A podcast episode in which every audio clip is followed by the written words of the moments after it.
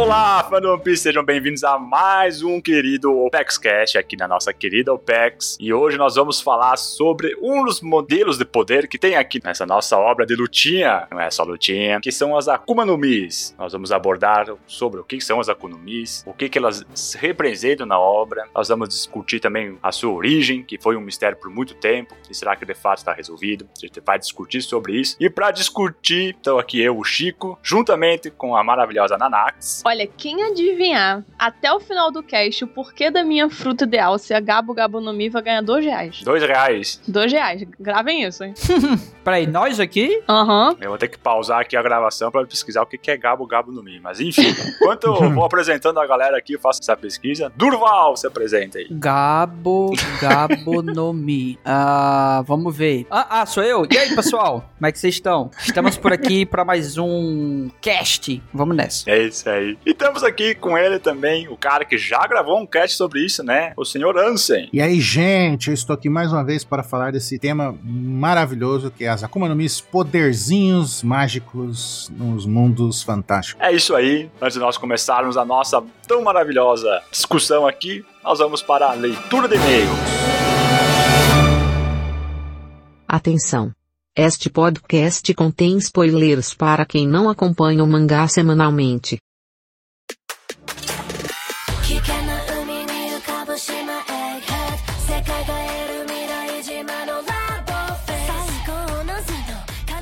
E aí, meus nakamas e minhas nakamas, como é que vocês estão? Estamos aqui de volta. Eu sou o Durval para mais leitura de e-mails e comentários do Spotify. Uhum. agora a gente tem isso. Já tem um tempinho. Então, se vocês ainda não começaram a fazer comentários lá no Spotify sobre os episódios que a gente posta lá, já podem mandar porque a gente lê de lá também. Exatamente. Eu tô aqui com o Chico para me ajudar nisso. E aí, aí, galera, tudo bem? Como é que vocês estão? Querem um cafezinho aí ou vocês querem comer alguma coisa? Pô, aqui. Tem Akuma no Mi.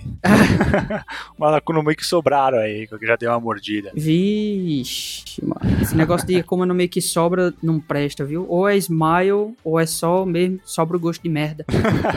É, não, não, não. Vamos, vamos deixar as Akuma no Mi que tem uma fama tem um sabor ruim. É. Bem, bem, bem de lado. Até porque, né, Durval, vamos ser sinceros, nós temos aqui um parceiro gigantesco conosco que oferece sempre de tudo que é mais maravilhoso na culinária, que é a nossa É tão isso. querida Jolly Roger Burger, que oferece o melhor dos hambúrgueres que você pode comer na companhia dos nossos queridos Mugiwaras e todo fã de One Piece, outros animes e obras otakus que temos por aí. Perfeito, Chico. E assim, lá tu não vai ter o poder, né? Do Akuma no Mi, mas tu também vai comer só comida boa, gostosa. Exatamente. Totalmente tematizado em relação ao One Piece, né? Inclusive, tiveram aí alguns eventos sobre o episódio do Gear 5. Então, quem tava por lá pôde aproveitar, porque foram várias e várias sessões pra assistir enquanto come ali um hambúrguerzinho, uma batatinha, só coisa boa. Foram várias sessões, né? O pessoal se reuniu lá pra assistir o episódio e, obviamente, né, curtindo a comida, curtindo o ambiente, Uhum, porque é um lugar muito aconchegante. Exato. Exatamente. Muito legal. E eu que nem eu disse pro pai e pra mãe esses dias, Durval, que Hum. se a Kunami assim fosse saborosa, ia se chamar Akuma no Jolly Roger Burger. Boa, boa.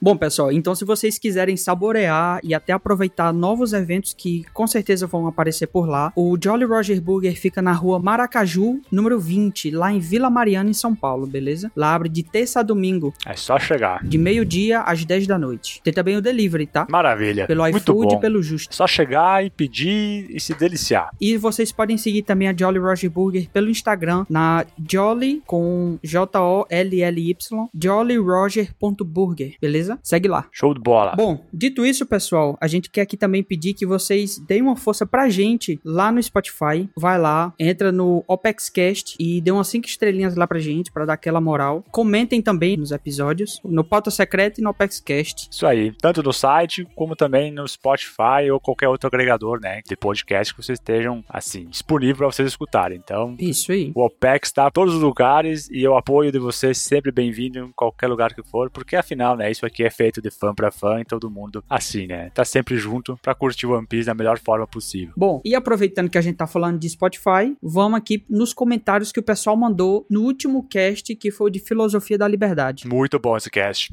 Então, se vocês não ouviram ainda, vão lá pra ouvir, porque, assim, ó, cara, misturou filosofia com One Piece, vocês vão transcender, tá? E ó, e é muito legal esse episódio porque, bah, tô aqui com um amigo meu que não conhece nada do One Piece, mas, sei lá, queria poder apresentar a obra de alguma forma assim, totalmente diferente. Apresenta através do seu PaxCast. Uhum. Porque esse é o PaxCast, o dos- o 204, Filosofia da Liberdade, ele é muito, muito legal, porque ele permite que qualquer pessoa, até mesmo quem não conheça nada do One Piece, quem não saiba que a Perfeito. Big Mom, por exemplo, é o principal personagem da obra, ele pode acompanhar o episódio e aprender um monte sobre filosofia e quem sabe, né, se interessar pela obra, porque uma obra que Uhum. permite falar dessa forma de filosofia certamente é uma obra grandiosa. Perfeito. Esse episódio, inclusive, ele é tanto acessível, no sentido do que o, o Chico falou, como ele é também, como ele também mostra um pouco da profundidade que o One Piece tem dentro da obra, que não é só a lutinha ali, né? Exatamente. Não, não é só lutinha, galera. Acho que já estamos convencidos disso, né? Vamos aproveitar a obra na sua plenitude. Perfeito. Então, o primeiro comentário é o do Soares Júlio. Ele fala o seguinte: Tomando a liberdade, quero dizer que vejo Tite mais como um Sartre. Ele sabe o que quer e sabe que suas ações e a dos outros têm consequências. E ele aceita elas, podendo ser a consequência desta. É isso aí. É legal, né? Porque nós falamos lá no OPEX Cast 2204 que o Luffy se encaixava bastante com o que Sartre, né, dizia definir a liberdade. E aqui nós temos o usuário Júlio falando que o Tite também se encaixa. E por que não, né? Eu acho que nossa intenção nunca foi definir, olha, o Luffy é isso aqui, Tite é isso aqui. É bem legal essa observação do Júlio. Uhum. Porque, né, de fato, Sartre dizia que nós temos a nossa liberdade sempre, sempre, sempre para escolher, nem que seja algo bom ou ruim. E aí, né, temos que ar- arcar com o que vem depois, né? Então é, é bacana essa ligação, sim. Eu acho que vale também botar a filosofia de Sartre algo que o Tite também usa como norte para suas ações. Uhum. É. O Tite, ele não é. O Tite, ele não é inocente, né? Ele sabe quais são as Não. consequências do que ele faz, mas ele tá disposto. Ele é, vamos dizer assim, consequente, né? É, ele tá disposto a suportar isso, talvez por, por falta de escrúpulos, não sei. É,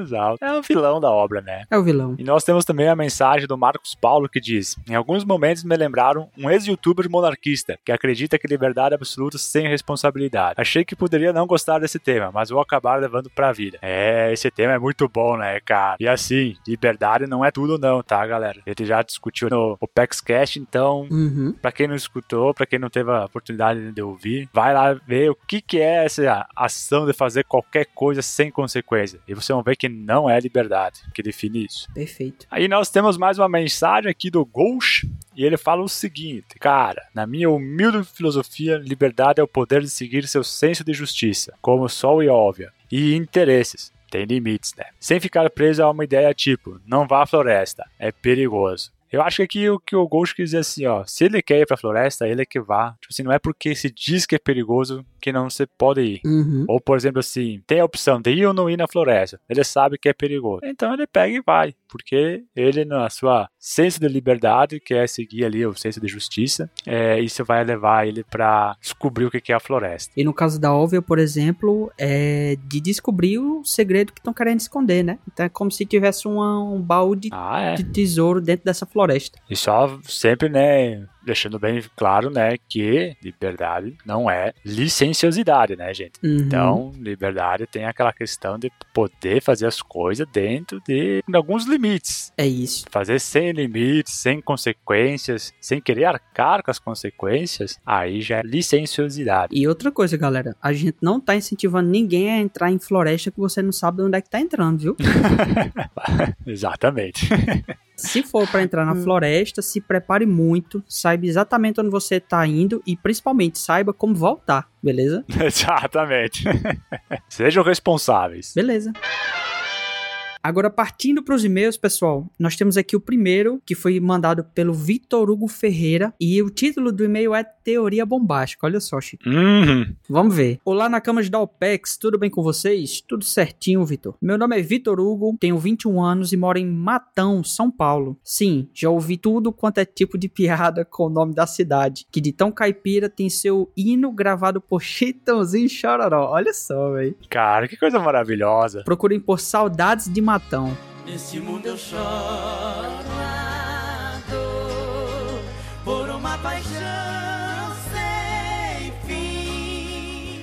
Pô, acho que eu já ouvi essa música, viu? Eu também acho que já, já ouvi. Já ouvi falar também da cidade. Vou procurar. Mas eu não conhecia não, Matão. Não, eu acho que já ouvi falar. A cidade, né? A, a música eu já ouvi. Venho neste humilde e um pouco longo e-mail. Tá tranquilo, Vitor. Relaxa quanto a isso. Pode mandar e exponha suas Pode ideias mandar. que a gente tá aqui querendo saber sobre elas. E ele diz: Vim aqui compartilhar uma teoria minha sobre o mais infame dos D, o Barba Negra. Vamos lá. Minha teoria se baseia principalmente em explicar a habilidade do Tite de usar mais de um Akuma no Mi. Dar poderes para o seu bando e a principal base é como a Big Mom conseguiu seus poderes. Explico. Opa, se tem é Big Bom, é bom. É boa teoria, hein? Foi tu que escolheu esse e-mail, não foi, Chico?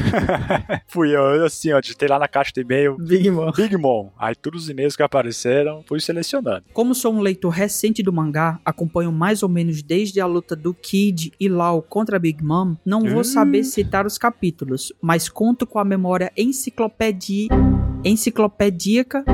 enciclopédica. Caraca, eu não sei se é uma proparoxito não.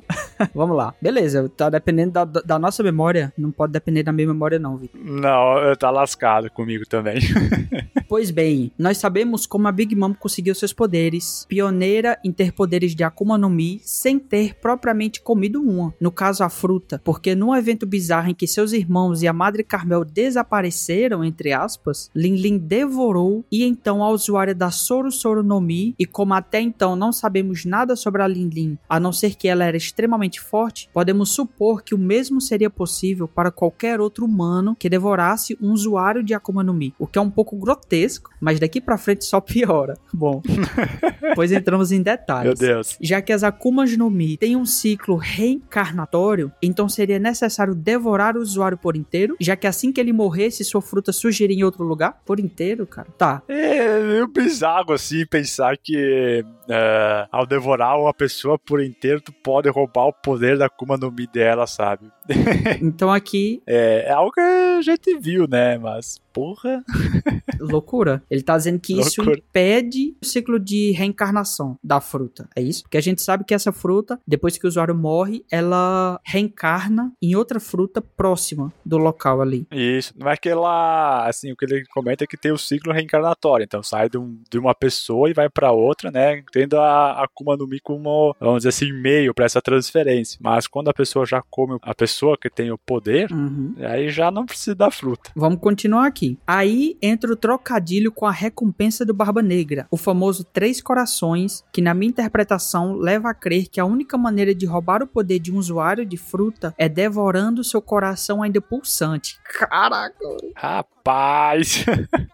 É, velho, piorou mesmo. E isso também explica o que aconteceu debaixo daquela lona na Guerra dos Melhores. Quando ele rouba o poder do Barba Branca, isso não explica como ele pode usar duas frutas, mas explica o porquê mesmo a sua tripulação pode roubar poderes das frutas de outras pessoas, já que isso sequer foi questionado e tudo passa como os poderes misteriosos da Yami Yami no Mi. Mas na verdade, é um poder acessível a qualquer um que tenha coragem de cometer esse ato tenebroso e é muito mais profundo do que se a transferência de poder fosse algo como uma transferência via Bluetooth. E como a Big Mom devorou a Madre Carmel inteira de uma vez, o coração foi comido pulsando também. Nossa senhora, que horror, velho. Nem é legal de imaginar, né? Não. Assim, se mata o inimigo e rouba-se o seu poder, também é algo muito dramático, que explica ser mantido em segredo por tanto tempo. Tá, a teoria continua, mas até aqui é louco, viu? Essa teoria. É, tá mais pra louca do que bombástica. Eu não consigo imaginar o Oda fazendo isso. Parece muito. Ah, eu consigo, cara. Sério?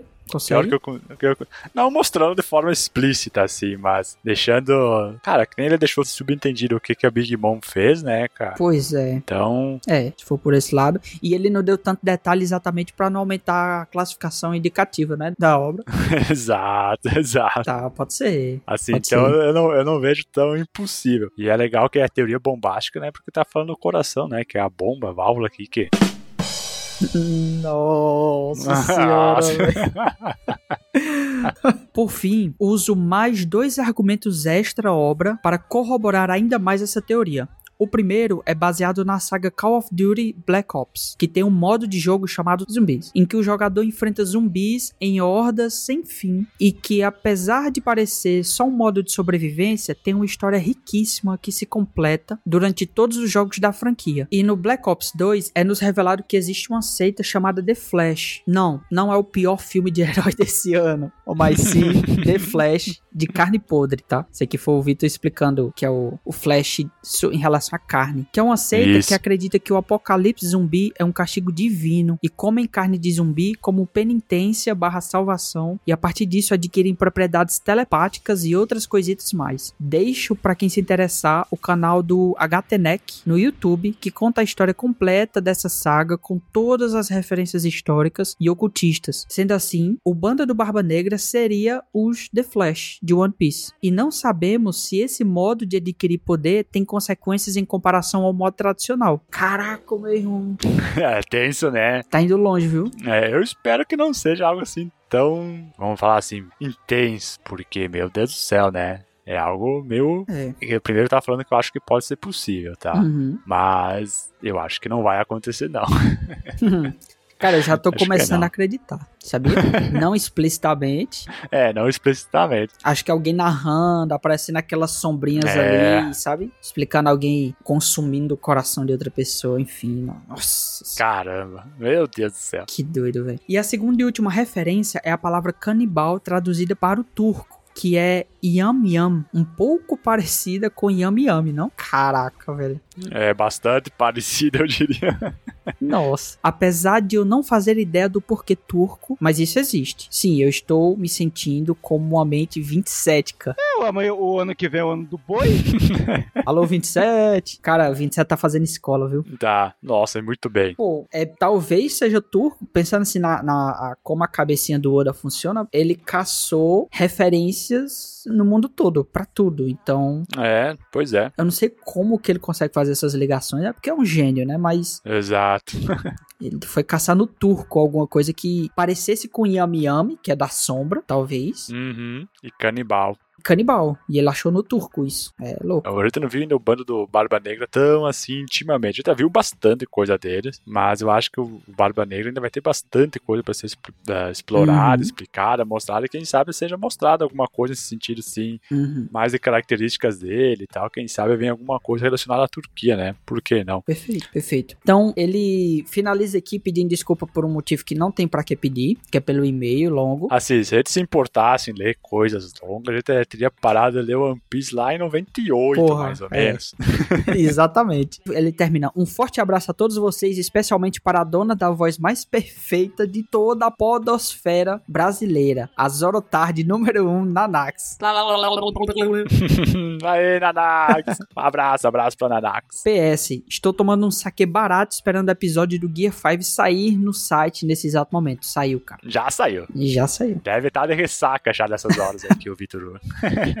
Muito bom o e-mail, é uma teoria bem bombástica aí, como a gente já viu, né? A gente já falou, fez até o trocadilho aí. Mas nós temos também uma teoria maluca agora, agora sobre o Luffy. Hum, nossa, vamos lá. É, vamos lá. Mais uma. Mais uma. E ele manda aqui, ó. Vamos começar o e-mail. Fala, galera da OPEX. Aqui é o Caio. Nossa senhora, mais um Caio aqui na OPEX. Já temos três, agora o quarto Caio. Tenho 30 anos e falo do interior de São Paulo, mais exatamente da cidade de São José do Rio Preto. Opa, Uhum. mais um paulista aqui. Mais um paulista. Paulista ou paulistano? Aí. Agora eu não sei. Vou deixar pra galera responder nos comentários aí. É, também. então, já faz um bom tempo que estou enrolando para mandar esse e-mail. Ia mandar nas pedrinhas, mas acabou que procrastinei demais e acabei perdendo o time. Cara, não tem problema, os e-mails estão aqui. As pedrinhas também é uma, digamos assim, uma questão dos e-mails serem ditos por vocês mesmos e aparecerem aqui no Uhum. PaxCast. Então, digamos assim, é só o formato que é diferente, mas a mensagem é a mesma. Então, estamos aqui dando continuidade e louco para conhecer aqui a tua teoria que diz o seguinte. Hum. A teoria maluca que eu nem quero que seja verdade é o seguinte.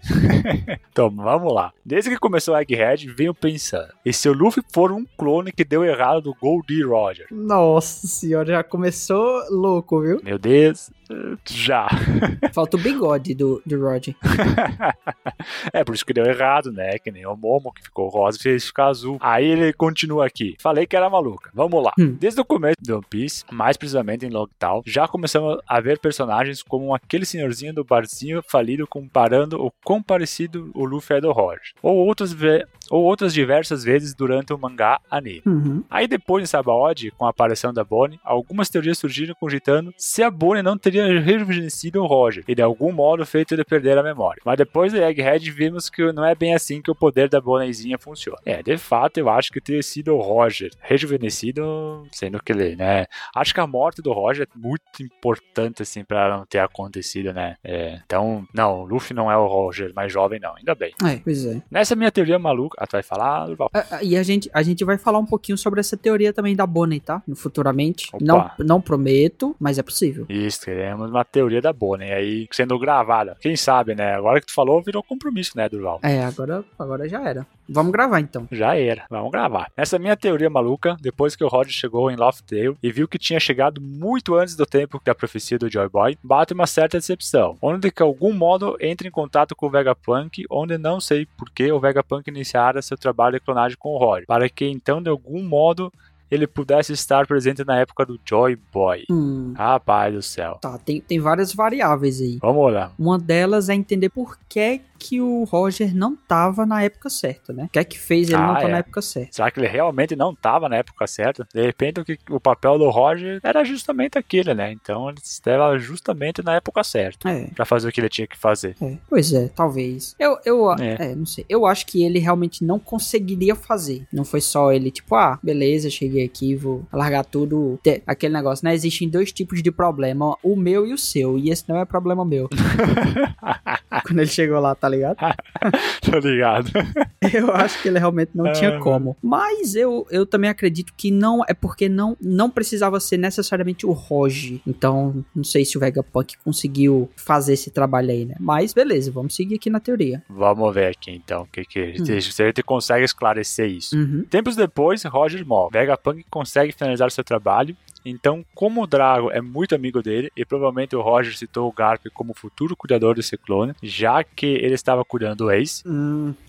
o babá, a babá, É, o Garp babá é o pior babá que poderia ter, mas... É, não, não é uma boa ideia deixar o, o filho sendo criado pelo Garp, não. Mas vamos lá. O que mudaria totalmente a visão do relacionamento do Ace e do Luffy, já que o Ace odiava seu pai e amava seu irmãozinho chorão. Então, Vegafan- Vegapunk oferece o bebê Vega pra ele Funk. tomar conta. Ué, beleza. Confundiu Porra, os estilos musical. Velho, eu imaginei agora o Vegapunk numa mesa de, de som num baile funk. ele tem pinta, hein, bicho? Pois é. Principalmente o, porra, o Vegapunk, aquele mais estiloso que tem um capacete. Nossa, eu sou péssimo com o nome. É o 1, é o Stella, como é que é? Vai saber agora. Também não sei, cara. Mas é o pesquisar 1, aqui. se não me engano. Tá vendo aí como não dá pra. É aquele do Daft Punk. É, não dá pra depender da nossa memória? Não. Como todos nós sabemos, a mãe do Luffy nunca nos foi apresentada, né? Até ele mesmo aqui, o próprio Pois Caio é. fala, Crocodile. É. Vamos lá. E o Oda já disse que nós já vimos ela em algum momento da obra. E se na verdade a mãe do Luffy fosse o Vegapunk, que foi quem lhe concedeu a vida, Nossa senhora. isso explicaria um pouco também o Dragon deixar o menino Luffy tão de escanteio assim. Rapaz do céu, Vegapunk mãe do Luffy. Tá ali a nova teoria. É a que faltava. Ai, velho. É, meu Deus. Essa aqui foi. Nossa senhora. Beleza, vamos, vamos guardar, imprimir essa, essa teoria aqui. É, não, se tiver certo, né, é mais uma. Mas assim, eu acho que quando o Oda falou que a mãe do Luffy já tinha aparecido na obra, pode ser que o nome Vegapunk já tivesse sido citado, mas é, é muito recentemente que o Vegapunk, a pessoa foi Uhum. de fato apresentado, né? Mas vamos lá. Mas é isso. Devo estar esquecendo de algum outro ponto, porque a minha cabeça só lembra das coisas quando não precisa. Mas basicamente era isso que eu tinha que falar. Beleza. Sobre a cabeça se lembrar só de coisas quando não precisa é, é que nem eu e o Durval aqui tentando é. puxar nome dos Stella que estão Não, e é o. toda a hora no mangá e não veio, cara. Não veio. lembrei depois, é o Chaka. Ah, é o Chaka, É. é, o Chaka. Muito bom, Isso. muito bom. Ainda bem que apareceu a oportunidade de dizer de novo. Sabia que tu tinha pesquisado. não, no Google não. não. Vamos lá, então. Bora. Como disse antes, não quero que seja verdade esse delírio meu. É, olha, com todo respeito, Caio, mas eu também não quero muito não, tá? Ai, velho. Mas é uma boa teoria, assim, pra gente né, ficar discutindo, teorizando, achando alguns furos e, quem sabe, se divertindo com, com, com a galera aqui. Tanto também porque acharia meio paio o Luffy ser clone, né? Eu, eu acho que o principal problema é esse, justamente, o Luffy ser clone, Uhum. porque o Luffy é tão único que não é, parece... É, ele, ele ser filho do Vegapunk não é um problema, não, né? o problema é seu. Não. Ai, não. Não, mas eu achei, eu achei interessante essa ideia aí, porque, assim, é pelo menos algo inovador, né? Essa teoria. Ah, é. Ah, e tanto que ele fala aqui, ó, mas vai que, né? É uma possibilidade que pode ter saído primeiro aqui na UPEX. Então tá Muito bom. registrado. Tá registrado. Se fosse o 27 lendo esse, esse e-mail aqui, certamente ia se tornar realidade, que o 27 ultimamente tá, olha o que ele fala, aparece na obra. É impressionante. E ele até comenta aqui, ó, espero que leiam e que o 27 crie outra teoria pior em cima dessa. pior, não, não- vamos lá, né, cara, tá muito boa essa aqui, não tem como estragar. Abraço, galera, e até uma próxima. Abraço, Caio. Abraço, Caio. A gente vai voltar assim falar. É só mandar mais e-mail, mensagens. Até quem sabe no próximo ouvindo Pedrinhas. Uhum. Manda lá a tua pedrinha e tá lá a tua voz contando pra nós das tuas teorias, que né, vai que seja verdade. Perfeito. E ó, é... para quem quiser mandar um e-mail também, é o contato arroba onepiecex.com.br, beleza? Então mandem lá, pessoal. Beleza. Mandem um e-mail, mandem comentário no site, mandem comentário no Spotify. Hoje a gente pegou os comentários do Spotify, mas a gente pega também comentários do site, então comentem lá. É, Falem com a gente no Twitter, falem com a gente pelo Instagram do 27. Manda essa teoria também pro 27. Diz, ó, tem aqui uma teoria muito boa que parece com você, da, nossa, da sua escola que você criou. Manda lá pra ele, tá? A gente vai mandar aqui pra ele também, dizendo que ele tá fazendo escola, beleza? Ele é o diretor. e é isso. É o Paulo Freire da escola, né? Fala, Freire. Dá um pé. E é isso, então. Vamos voltar pra pauta, Durval, que nós estamos. Temos que falar bastante sobre a Akuma no Mi. Bora lá. Vamos saber qual gosto que a Akuma no Mi tem. Tomara que seja saboroso aí. Melhor que corações. Nossa. Valeu, galera. Até brevezinho. Valeu!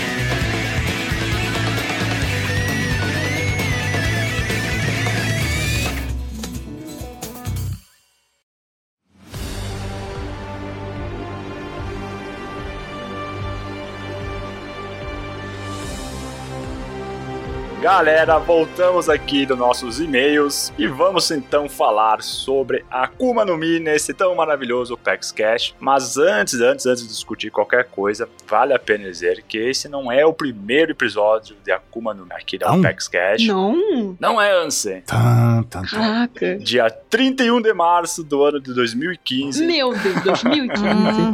a Bururu criou um post lá no site da OPEX chamado OPEX Cash número 18, Akuma no Mi. E quem estava gravando era o senhor o senhorzinho. a Dona Bururu, o senhorzinho, o senhorzinho muito antigo, o senhor Ansem e o Vatal, editado pelo querido Mr. Kai. Caraca. E lá vocês discutiram sobre Akuma no Mi, que é um dos assuntos mais importantes da obra. Uhum. Ah, sim. Qual foi o assunto, assim? É, eu não lembro o que, que a gente falou lá, não, gente. Eu queria ver as teorias desse caixa. Queria muito ver. Faz muito tempo, gente. Queria ver o Ansem de 2015 descobrindo a verdade sobre a Goma Goma no Mi. Nossa, ia ser muito interessante. Caraca. Ansem, volta no tempo e grava de novo. É, por favor. Não, eu, tenho- eu vou voltar no tempo e soltar a teoria assim. Gente, imaginou se a fruta do Luffy não for de borracha, mas for na verdade a manifestação de uma divindade do sol, a pessoa fala quá, quá, quá, quá, que quá. idiota, que otário. Nossa. Eita, velho. Que teoria 27, cara. Não, é capaz do 27 me zoar na época. É. Ia ser complicado. O foda é que o 27 tá acertando as teorias ultimamente, né? Mas enfim. É o que tá me assustando. Aham. Vocês estão vendo, né? Tá meio complicado até de fazer agora uma cornetinha aí. O Oda é tão maluco quanto o 27. É isso que tá mostrando aí. É verdade. Na verdade, a gente sabe que o Oda é o Mr. 27, né? é, exatamente. Ah, isso é verdade. Nós somos os editores, inclusive, dele. Uhum. Uhum. Então você já não precisa dizer quem que falou, né? Que chorou com o capítulo. Foi o Baruch, aquele editor. né? Exatamente. Porque ele chorou Ele que porque chorou. tá tendo problema no site, ele tá chorando. Então, Ansem, tu que é um cara já muito experiente nesse assunto, você pode nos falar, nos compartilhar o que, que é uma Akuma no Mi na obra do One Piece? Akuma no Mi, a fruta do diabo. É isso? Isso aí mesmo. Versão dublada? É, pode ser isso, tu pode começar lá assim, mas aí tu traz também um pouquinho mais sobre o que, que é o poder, o que, que é. Isso. Como é representado o poder no One Piece e como que a Akuma no Mi se encaixa nesse contexto. Primeiro, uma pequena aula de história. Hum. História. Gostamos. Senta que lá vem história. O moleque come uma maçã que parece que tá comendo um bloco de concreto, né? Ou uma 12, uma espingarda dando engatilhando, faz aquele clac, clac. Mas tudo bem. É, em várias obras assim, de, de ficção, tirando ficção científica, né? Que aí geralmente é só tecnologia. A viagem também. Uhum. Então, mas aí é tipo, é extrapolar uma tecnologia. Então eles tentam ficar Isso. no limite ali da tecnologia extrapolada. Mas já das fantasias também. Pode ser fantasia fantástica, tipo Senhor dos Anéis, Star Wars. Star Wars, gente, é fantasia, tá? Vou explicar isso pra você. Não é ficção científica, gente, é fantasia. Não dá pra ouvir os tiros no espaço? Não, porque o som não se propaga no vácuo. Mas outras obras também de mangá e anime, né? Bleach, Naruto, Dragon Ball, Uhum. é, Cavaleiro Zodíaco, né, essas coisas. Sempre tem alguma coisa mística relacionada. Seja através, tipo, ah, o cara é um lutador, ele treina a tal ponto que ele consegue manifestar sua energia interior em um golpe de energia, tipo o Yu Hakusho, né? Energia espiritual. Tanto do Yu Hakusho quanto do Uhum. Bleach. Tem energia espiritual. Aí o Cavaleiro Zodíaco é o cosmo, a energia que une. É tipo quase uma força, né? Do Star Wars. Que é aquela energia que une todo o universo e blá blá blá. O Naruto é o chakra, né? Jutsu, ninjutsu, tudo isso, né? É Isso, que se manifesta através da manipulação do chakra. Do chakra. Em Dragon Ball tem o Ki, Hunter x Hunter tem o Nen. Exatamente. Praticamente todos esses animes de shonen, assim, e, e shonen e vários shoujo também, tem, tipo, algum poder místico, assim, seja magia em si mesmo, né, tipo Mahou Shoujo, essas coisas assim, Uhum. ou um termo específico. E One Piece, lógico, como sendo um shonen, ele não poderia ficar fora disso. E ele tem algumas coisinhas, ele tem o hack, que a gente descobre bem mais pra frente, que é tipo uma espécie de energia espiritual também, um cosmo, ki, Uhum. Uhum. que a gente não vai falar isso hoje, né? Talvez um outro cast a gente possa falar. E temos a Akuma no Mi, que é a fruta do diabo. Uma fruta com poderes místicos que dá às pessoas poderes sobrenaturais. Sejam poderes da natureza, como virar fogo, areia, superpoderes tipo o corpo cria propriedades estranhas, tipo esticar ou produzir secreções, tipo como veneno ou vela, cera de vela, tá?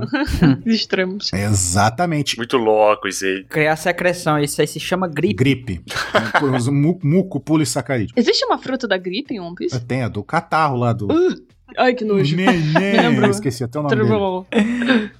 Não tem a, a fruta do médico lá do Barba Negra, não é uma de doença, alguma coisa assim? Eu tô viajando legal. É, de doença, de doença. É. Ai, que medo dela. Putz, grilo, verdade, nossa. Ui. Nossa, e ele usa do jeito muito escroto, velho. Mas não é, mas não é, é. o caso. Ainda não é o caso. É, pois é. E temos a outro tipo de Akuma no Mi, que é a Zoan, que, né, o nome faz uma referência a Zoo, Uhum. zoológico, que ela causa transmutações nas pessoas, no seu usuário, que ele se transforma em animais. Seja um animal completamente, ele vira o, o próprio bicho, ou ele fica na forma híbrida, tipo como se fosse um lobisomem daquele bicho, sabe? Tipo, Uhum. pega as melhores características tanto do animal quanto da pessoa, uma forma original, Uhum. que é a pessoa. Muito bom. Ou o objeto, né? Se for um objeto Uhum. como Akuma no Mi. É. Ou o animal, né? Se tiver pegado a Rito Rito no. Isso, isso, exatamente, que é o caso do Chopa. É. E de outra pessoazinha também. Isso, que a gente vai falar ou não. É, e é que eu gosto de sempre lembrar que o Chopper, a forma verdadeira do Chopper, não é ele pequenininho, ca- cabecinha grandinha, não. É ele quadrúpede. Uhum. Uhum. Walk point, que ele tem quatro pernas, ele corre, né? Essa é a forma verdadeira Uhum. do Chopper. Todo mundo esquece É. disso. Pois é, né? O Chopper fofinho com a, com a cabecinha grandinha é o híbrido. né? E é interessante também, tipo, na questão das Akuma no Mi, que você estava falando antes também sobre o hack, a questão do contraponto delas, né? Porque, por exemplo, todo poder, seja nessas obras, eles têm também essa fonte de poder, tem uma limitação, né? Tem uma limitação, sim. Na questão da Akuma no Mi tem o contraponto, que é o hack, porque em One Piece as pessoas podem ser tão fortes. A gente aprendeu, inclusive, agora, bem recentemente, em One Egghead, que usuários com hack podem ser tão fortes quanto usuários de Akuma no Mi. Ou até mais, né? Ou até mais, exatamente. E também a questão da limitação do mar. Porque, por exemplo, quem come uma Akuma no Mi se torna literalmente inimigo natural do mar, né? Aí, Exato. Uhum. É, é renegado pelo mar. Inclusive, numa obra é, que tem esse tipo de mistério, coisas místicas, de poder, de magia, é mais importante ter limitações bem estabelecidas Sim. do que o poder em si, né? Porque o poder pelo poder, não dá pra você saber o, o que a pessoa é capaz e nem dá pra saber quando essa pessoa tá em perigo, quando tá em desvantagem. Uhum. Então as limitações, elas são decisivas nisso. Exato. eu gosto que é uma limitação unânime. Porque, por exemplo, em One Piece, não importa o quão Uhum. forte seja o usuário do Akuma no Mi, o inimigo dele ainda continua sendo o mar. É uma limitação que todos eles vão compartilhar. Exato. A gente vê, por exemplo, em animes como Naruto, em que a gente não tem uma limitação certa para a questão do chakra, do ninjutsu, Uhum. genjutsu e tudo mais, a gente vê que extrapola muito, sabe? Não ter nenhum limite para aquilo. Na questão de One Piece, é extrapolado, mas querendo ou não, se chegar ali no mar, qualquer um vai sofrer as consequências. Uhum. Eu gosto disso. É, seja o Barba Branca que pode causar maremotos e destruir coisas, seja o, por exemplo, o Crocodile que consegue secar o negócio até ela virar poeira. Exatamente. Tipo. Uhum. Coloca Uhum. Kairoseki ali, acabou. Seja um tritão, que é um, um ser que- anfíbio que consegue respirar no fundo do mar e no ar. Se ele tiver uma Akuma no Mi, ele entrou na água, acabou. Ele vai ficar inerte. Exatamente. Isso é muito bom, é muito bom. Todo mundo vira uma pedra. É, por exemplo, o Jack ele é um tritão e ele tinha uma Akuma no Mi do mamute. E quando ele tomou literalmente a trombada do Zunisha, né? Que foi ele literalmente Uhum. levou uma trombada, ele explodiu o navio dele, a tripulação toda morreu, ele foi no fundo do mar. Ele tava respirando, porque ele é um tritão, mas ele não conseguia se mexer, porque é uma fraqueza da- de todas as Akuma no Mi. E é interessante frisar que é uma fraqueza, né? Isso não quer dizer que é a anulação completa do poder da Akuma no Mi. Não, não, não, não, não é. Tanto que o, o Arlong arranca o pedaço do chão que o Alu Luffy imbecilmente enfiou o pé dentro, a troco de nada, né? Uhum. E ele arranca o pedaço do chão e taca no fundo do mar, o Luffy cai lá e, e fica fraco. Aí ele vai, tipo, ia morrer afogado. Aí o pessoal vai, estica o Luffy pra fora e fica fazendo ele respirar com a cabeça esticada. Uhum. Tipo, ele continua, usa- ele continua tendo o poder de esticar, só que ele não tem força pra se mexer. De uma forma bem mais fraca, exatamente. É uma fraqueza. Uhum, Isso. Então é muito importante a gente conhecer as limitações, porque a partir daí qualquer coisa, vamos dizer assim, é possível. Os limites inferiores, vamos também dizer assim, a partir dali qualquer coisa é possível, mas se tra- ultrapassou esses limites, ó, isso não pode acontecer, É. aí já começa a ter uma falta de coerência da obra. É, não, e aí que perde a credibilidade da obra, né? A consistência. Exato. E por hora nós temos as Akuma no Mi que elas são bem consistentes. Eu acho que a única assim coisa que pode nos deixar um pouco em dúvida é a questão da quantidade de Akuma no Mi que uma pessoa pode é, consumir. Uma, duas, três. Isso é- nos foi dito que é uma só, mas a gente já tá vendo que não é bem assim. Exato. É dito que se comer uma pessoa que comeu Akuma no Mi e comer outra, ela morre. Mas aí fica o mistério. Isso daí é verdade mesmo? Tipo, uma pessoa comeu uma Akuma no Mi, qualquer tipo de Akuma no Mi, ele morre, é o negócio. O Barba Negra, ele consegue fazer isso por causa da Akuma no Mi, do poder da Akuma no Mi dele, ou por causa de, de alguma coisa no corpo dele. Uhum. Ou isso é um mito que inventaram para as pessoas não ficarem muito poderosas com vários poderes diferentes. Ou é uma restrição, não pode comer do mesmo tipo. Tipo, um cara é usuário de um paramécia, não pode comer outra paramécia. Mas aí se ele poderia comer uma Zoan, entendeu? A- Até agora a gente não sabe isso, porque o Barba Negra ele tem a Yami Yami, que é logia. A gente sabe até então que ele tem a Gura Gura, que é uma Uhum. paramécia. Então, dois tipos diferentes. E aí ele pode fazer isso por causa da fruta dele, por causa do corpo dele ou por causa dessa restrição, entendeu? A gente não sabe. Pois é, a gente não viu por enquanto até agora na obra ninguém comendo duas Akuma no Mi. Então tá em aberto. Nem ele, né? Porque ele se cobriu. Exato. É, a gente não sabe o que, que ele fez, né, inclusive. Uhum. É. Eu tenho uma teoria é, relacionada a isso que é própria do Barba Negra. Uma habilidade própria Certo. do Barba Negra. Eu acredito que Certo. funcionaria muito melhor na questão de One Piece, porque se a gente em algum ponto descobrisse que muitas pessoas podem fazer isso, só utilizar o método correto ia virar uma bagunça. E o One Piece já é uma bagunça, então é bom a gente Uhum. limitar um pouquinho isso. Eu acredito que tem muito a ver com a própria Akuma no Mi Yami Yami. A gente teve ali, por exemplo, o segredo da Gomu Gomu no Mi, que na verdade não é Gomu Gomu no Mi. Certo. Então acho que a Yami Yami vai também render mais benefícios que a gente ainda tá pra conhecer. Porque, por exemplo, Olha, legal. o Barba Negra, ele sempre foi uma pessoa muito sabida, né? E ele sempre mirou na Yami Yami, desde o início. E eu não Sim. acredito que ele, ah, ele mirou desde o início porque, ah, era uma fruta de buraco negro, uh, nossa, escuridão. Eu acho que a, talvez até a habilidade do buraco negro de sugar as coisas possa ter essa questão de sugar poder. Sugar a Akuma no Mi de outros usuários, sabe? Ser uma coisa exclusiva dessa fruta e ela ser, tipo, tão mítica quanto, por exemplo, sei lá, Nika Nika no Mi, entendeu? Ser uma coisa assim, bem Uhum. rica mesmo, sabe? Sim. Eu acredito que seja mais pra esse É, lado. caramba, uma logia mística. Seria muito louco. Pô, imagina. O nível de apelação. É, porque a dele é escuridão. E aí ele fala o que. Aí ele pega e dá uma deturpada lá falando que ele cria buraco negro com a escuridão. Mas tudo é, bem. Tudo bem. A gente aceita, né? Exatamente. É, cara, é Yami Yami no Mi, né? Isso aí já é o efeito sonoro de quem tá comendo. Yami Yami. Meu Deus. Então ele pode comer o tanto que ele quiser. Editor, se der pra cortar o Dorval do cast inteiro, você manda ver. Caramba, eu não tava esperando por essa. Aproveita e corta a Nanax também. Meu Deus, preencheu a cota Dylan no cast. Ótimo. Ai, meu Deus.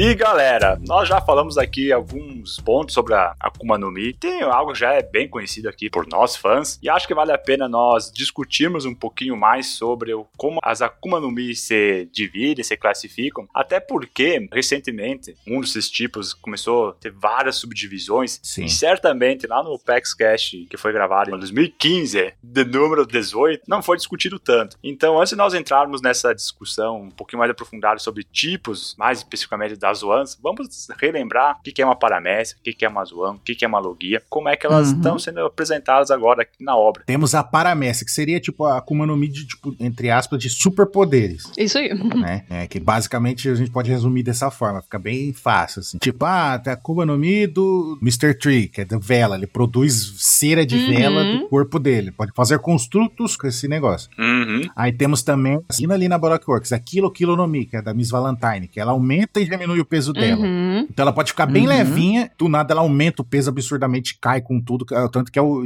Uma tonelada. o modus operandi dela. É Aham. de lutar. Temos a Akuma no Mi do LoL, que ele consegue cortar coisa, ele cria como se fosse uma área, né, que é o room dele, que ele consegue manipular do jeito que ele quiser, como se fosse uma sala de operações, né, tanto que ele é um médico e fica essa, essa referência aí. E qual é a limitação? A limitação dessa do LoL é que é afetado dentro daquela área só, se tiver um passo pra fora já não funciona. E gasta muita energia. Isso mesmo, gasta muita energia. Como assim energia? Imagina como se fosse um videogame tivesse uma barra de mana. Uhum. Ela, em vez de gastar um ponto de mana, ela gasta tipo 10, tá ligado? Hum, entendi. E aí ele fica muito exausto muito rápido. Tanto que o esforço que ele fez lá em Dressrosa foi um bagulho absurdo. Ele fez uma, um room gigante que não dava nem pra ver que ele tava dentro do Uhum. room. E ele ficou um maior tempo segurando esse room pra poder enganar o do Flamengo. Uhum. Pois Temos é. o próprio do Flamengo Pois também, é. que tem a paramécia dos fios, né? Que ele consegue fazer fios. Perfeita essa, nossa. Fios extremamente resistentes, inclusive conseguiu fatiar um reino inteiro, né? Retalhando, né? e- E, Uhum. por aí Uhum. vai.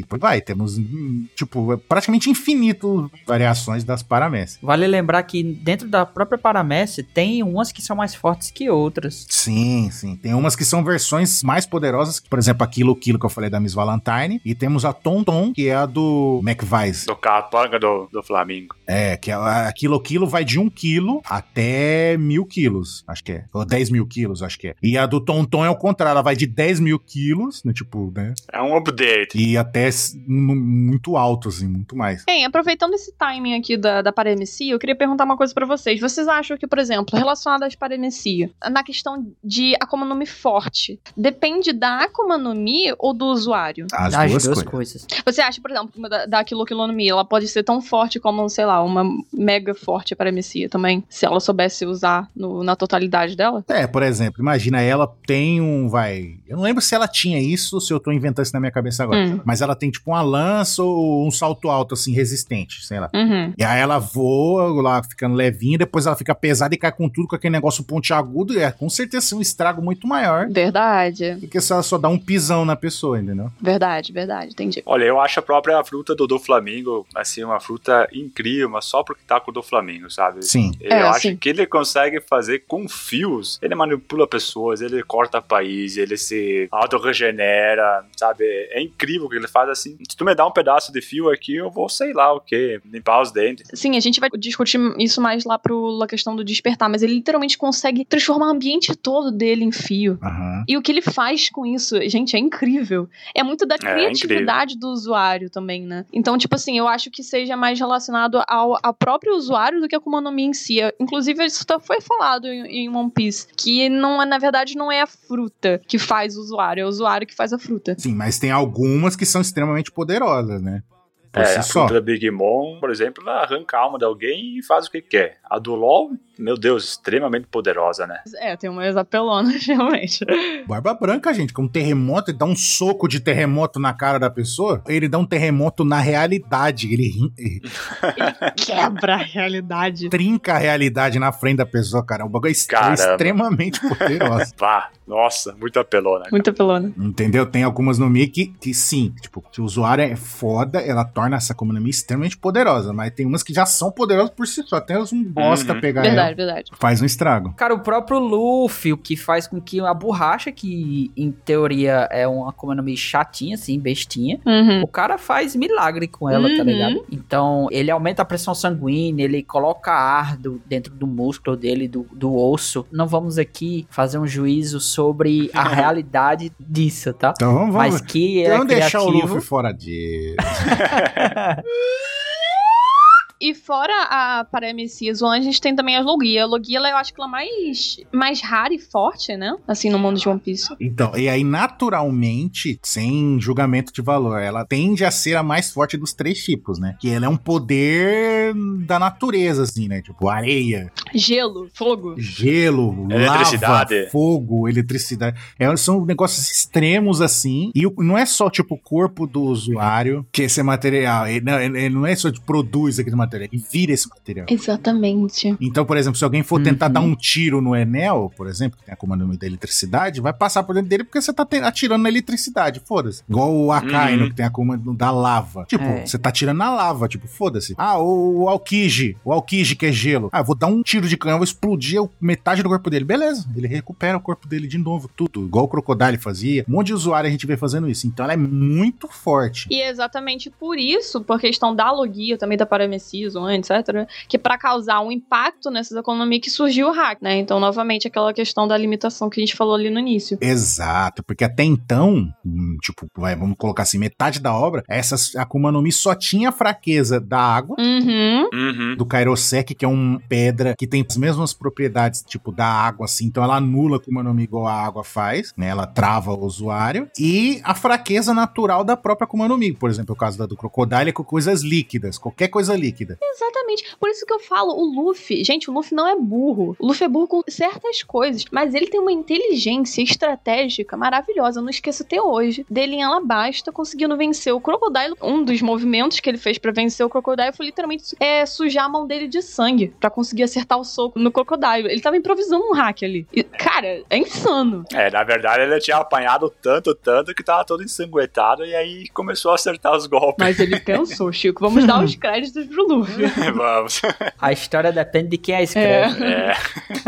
O O Enel também que dando um raio na cabeça de todo mundo, destruindo ilha lá com as explosão dos raios. Aí taca no Luffy, né, tá limpando o nariz com o dedo, assim, né? Mas assim, as logias, assim, quando surgiu lá com o Smoker, acho que foi a primeira que apareceu. Foi a primeira, foi a primeira. E aí o Luffy foi dar um soco e passou por meio dele. E o Smoker simplesmente acabou com o Luffy. Cara, naquele momento eu pensei, acabou o One Piece aqui agora. O que, que adianta tu ter uma Gomu Gomu no misto tu não consegue dar um soco nos caras que nem o Smoker? Pra você ver como a construção do Oda é tão perfeita, né? Uhum. Pois é. E aí, claro, depois veio toda a evolução do hack. Depois também teve essa questão já das fraquezas, né? Mas, cara, quando eu vi uma logia que o Luffy simplesmente não conseguiu fazer nada, sei, cara, o que, que vai acontecer agora? Já eu, era. eu me senti muito angustiado naquele momento. E aí depois virou bosta, coitado.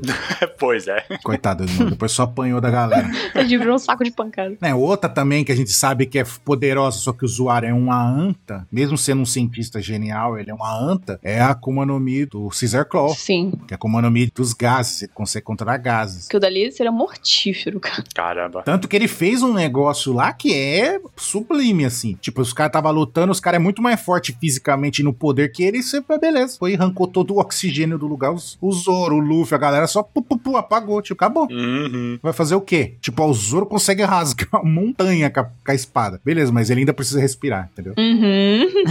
É. É, já era. E, e- temos também o último tipo, que é a Zoan, o Manumi do, do- dos animais. Aí, tanto, daí lembrando que os seres humanos também são mais.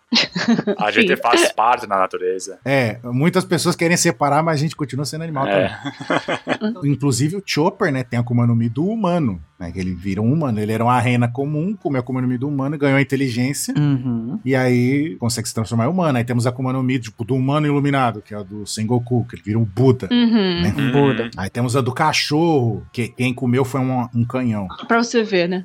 pois é, tem essa também. E ele tá gripado o tempo todo, ele fica espirrando, dando tiro. Nossa, e isso ainda não foi explicado, hein? Até hoje, como é que um canhão. É, a gente tá na saga que tem o cara que fez isso, né? Só que ele ainda, esse desgraçado ainda não explicou. É. Não fala nada. Tem a, Fra a Ele não explicou. tem? Um- Frankfurt. Frankfurt. Frankfurt, é. É, a espada É. elefante. Que é a espada elefante do, do personagem mais execrável É, do Spanda. do One Piece. da obra. Pior que tem personagem execrável. Não acredito que a gente citou ele nesse cast. Ele tá pau a pau com o Orochi. Eu não sei qual que é pior. Ui, Mas arrepio. o legal aqui das Ones é que, enfim, né, nós estamos com a Zoan comum. Naquela época, que foi gravada lá em 2015, por exemplo, nós tínhamos, sei lá, uma noção do que, que era uma Zoan mística. Na verdade, tinha dois tipos até Hum. então, né? Que era a Akuma no Mi padrão, né? Dos animais, e tinha, tipo, como se fossem os animais os predadores, que é aqueles animais ferozes. Uhum. Como, por exemplo, o Chopper é humano, beleza. Que é o pior de todos, né? E aí tinha, por exemplo, do Rob Lute, que é o, o jaguar lá, que é um animal predador, né? Uhum. Ela Uhum. tende a ser mais forte que as comuns. Aí depois a gente viu que tinha outras subdivisões, né? Que é tipo animais antigos, ancestrais, Uhum. Mamute, dinossauro e essas coisas. E as místicas, que são animais lendários, como tipo a fênix, tá ligado? Buda. Uhum. Buda. O Buda, assim, ela é uma como nome do modelo humano, lendária, tipo Buda, o Nika, Fênix, são tipo, ela, a escala delas é muito mais forte, porque a, a Zoan da Fênix, ela é tipo, é quase uma logia também, né? Que ele toma Pois dano é. e o foguinho recupera o corpo dele todo, entendeu? E agora em um ano nós tivemos a oportunidade de ver essas zoans, assim, tudo que é escala, né? Das mais bizarras que vieram na forma de Smite, que é as coisas. As bugadas. As, as bugadas, mas mística e antiga, que era algo assim, tão assim, meu Deus, que coisa incrível. É, o único que a gente tinha visto antes era o X-Drake, ele ia virar um dinossauro. Ah, sim. E o Marco com a mística, né? Com a Isso. Fênix, e depois Exato. o Sengoku com a do Buda, né? É, o interessante dessa zoa mística é que eles também, os usuários, eles têm uma extensão do poder que são específicos daquela Akuma no Mi. Por exemplo, a questão do, da Fênix, ela pode é, ter um poder de cura, né? Ah, e no, no, no Mi, do Yamato, tem a- o poder do, do elemento gelo. Então é legal como mistura um pouco de Zoan, até um pouquinho de paramecia. É, a Uhum. logia, paramecia do usuário. Ela é bem forte, muito forte, por sua verdade. Então, É quase uma quarta categoria Exato. que faz o mix de tudo, né? Exatamente. É isso que a gente tava falando, tem as- os três tipos, e até então, a- as naturalmente mais poderosas eram as logias, mas as zonas místicas, elas rompem essa É, barreira. Elas são são mais muito mais fortes que as outras. Exatamente. E muito mais raras também, E né? muito mais raras, sim. E no começo, é legal que no começo a gente achava que as mais fracas eram as Zoan. É. Eu tinha essa impressão Eu também. E aí o Oda disse: Ah, é? Pois toma aqui pra tu. Ah, não, segura, segura meu nanquinho aqui. Exatamente. Eu acho que ele pegou essa percepção do fã e vou, vou mudar tudo aqui agora. Ah, e é legal que ele colocou as antigas, principalmente as de dinossauro, cara. Ele colocou um bagulho muito interessante, que é da resistência das zoas, né? Que sempre foi abordado. Ah, isso é legal. Que são, tipo, você comeu uma Akuma no Mi, tipo, Zoan, naturalmente o usuário já fica extremamente resistente. Ele toma porrada, Uhum. e toma tiro, e toma Uhum. explosão, e, e ele aguenta pancada muito mais que os outros. Muito. E as antigas dos dinossauros, aquele negócio do couro grosso dos, de que os dinossauros tinham, eles colocam que é ainda mais forte ainda essa resistência que, que o usuário Pois é. tem. É como se essas Akuma no Mi dessem a resistência pros Exato. usuários que os outros usuários das zonas comuns teriam no despertar, no da despertar. É, e ela é no, no nível básico dela. No nível base, exato. Exatamente. É. E o Oda ele explorou tanto as Zoans, tanto que veio a questão das Smiles também, que são as Sim. Uhum. Akuma no Mi as artificiais. Exatamente. Que são justamente da Zoan pra criar uma espécie de, por exemplo, produção em massa de Akuma no Mi pra poderio bélico, né? Exatamente. Exato. E, e entrando nesse assunto, temos as Smile, que é esse poder, tipo, fazer um exército, literalmente, Uhum. né? O poderio bélico, como você falou, né? E temos também o Vegapunk que fez, tipo, um objetos comerem Akuma no Mi. Sim. A gente não sabe como que ele fez isso. E o próprio Vegapunk, ele conseguiu sintetizar uma Akuma no Mi é, artificial perfeita. Tipo, ela é exatamente igual à original, não é bugada. Não é perfeita. Só tem um detalhe, que é a cor. A cor que é diferente. É, Em vez de ser azul, é, é uma falha completa. Ele só é perfeccionista. É verdade, gente, não é perfeita, pois é. Em vez de ser azul, ela é rosa. Mas, mas todo o resto tá lá. É, Segundo o Vegapunk, é uma falha Eu sou Vegapunk. Falha grotesca. total.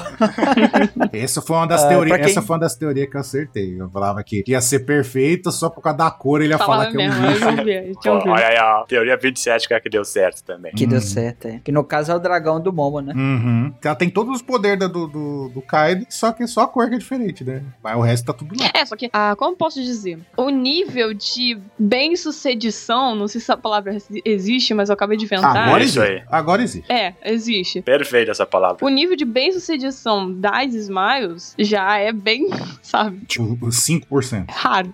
Exatamente, 5%. Porque pra dar certo uma Smile, e tem muito mais efeito colateral que, por exemplo, uma Akuma no Mi normal, né? Porque, por exemplo, a Smile se der errado, o cara ou pode ficar com uma forma ali para sempre, ou ele não vai ganhar poder nenhum, e ainda vai ficar com aquele efeito colateral da questão do riso, de perder as emoções.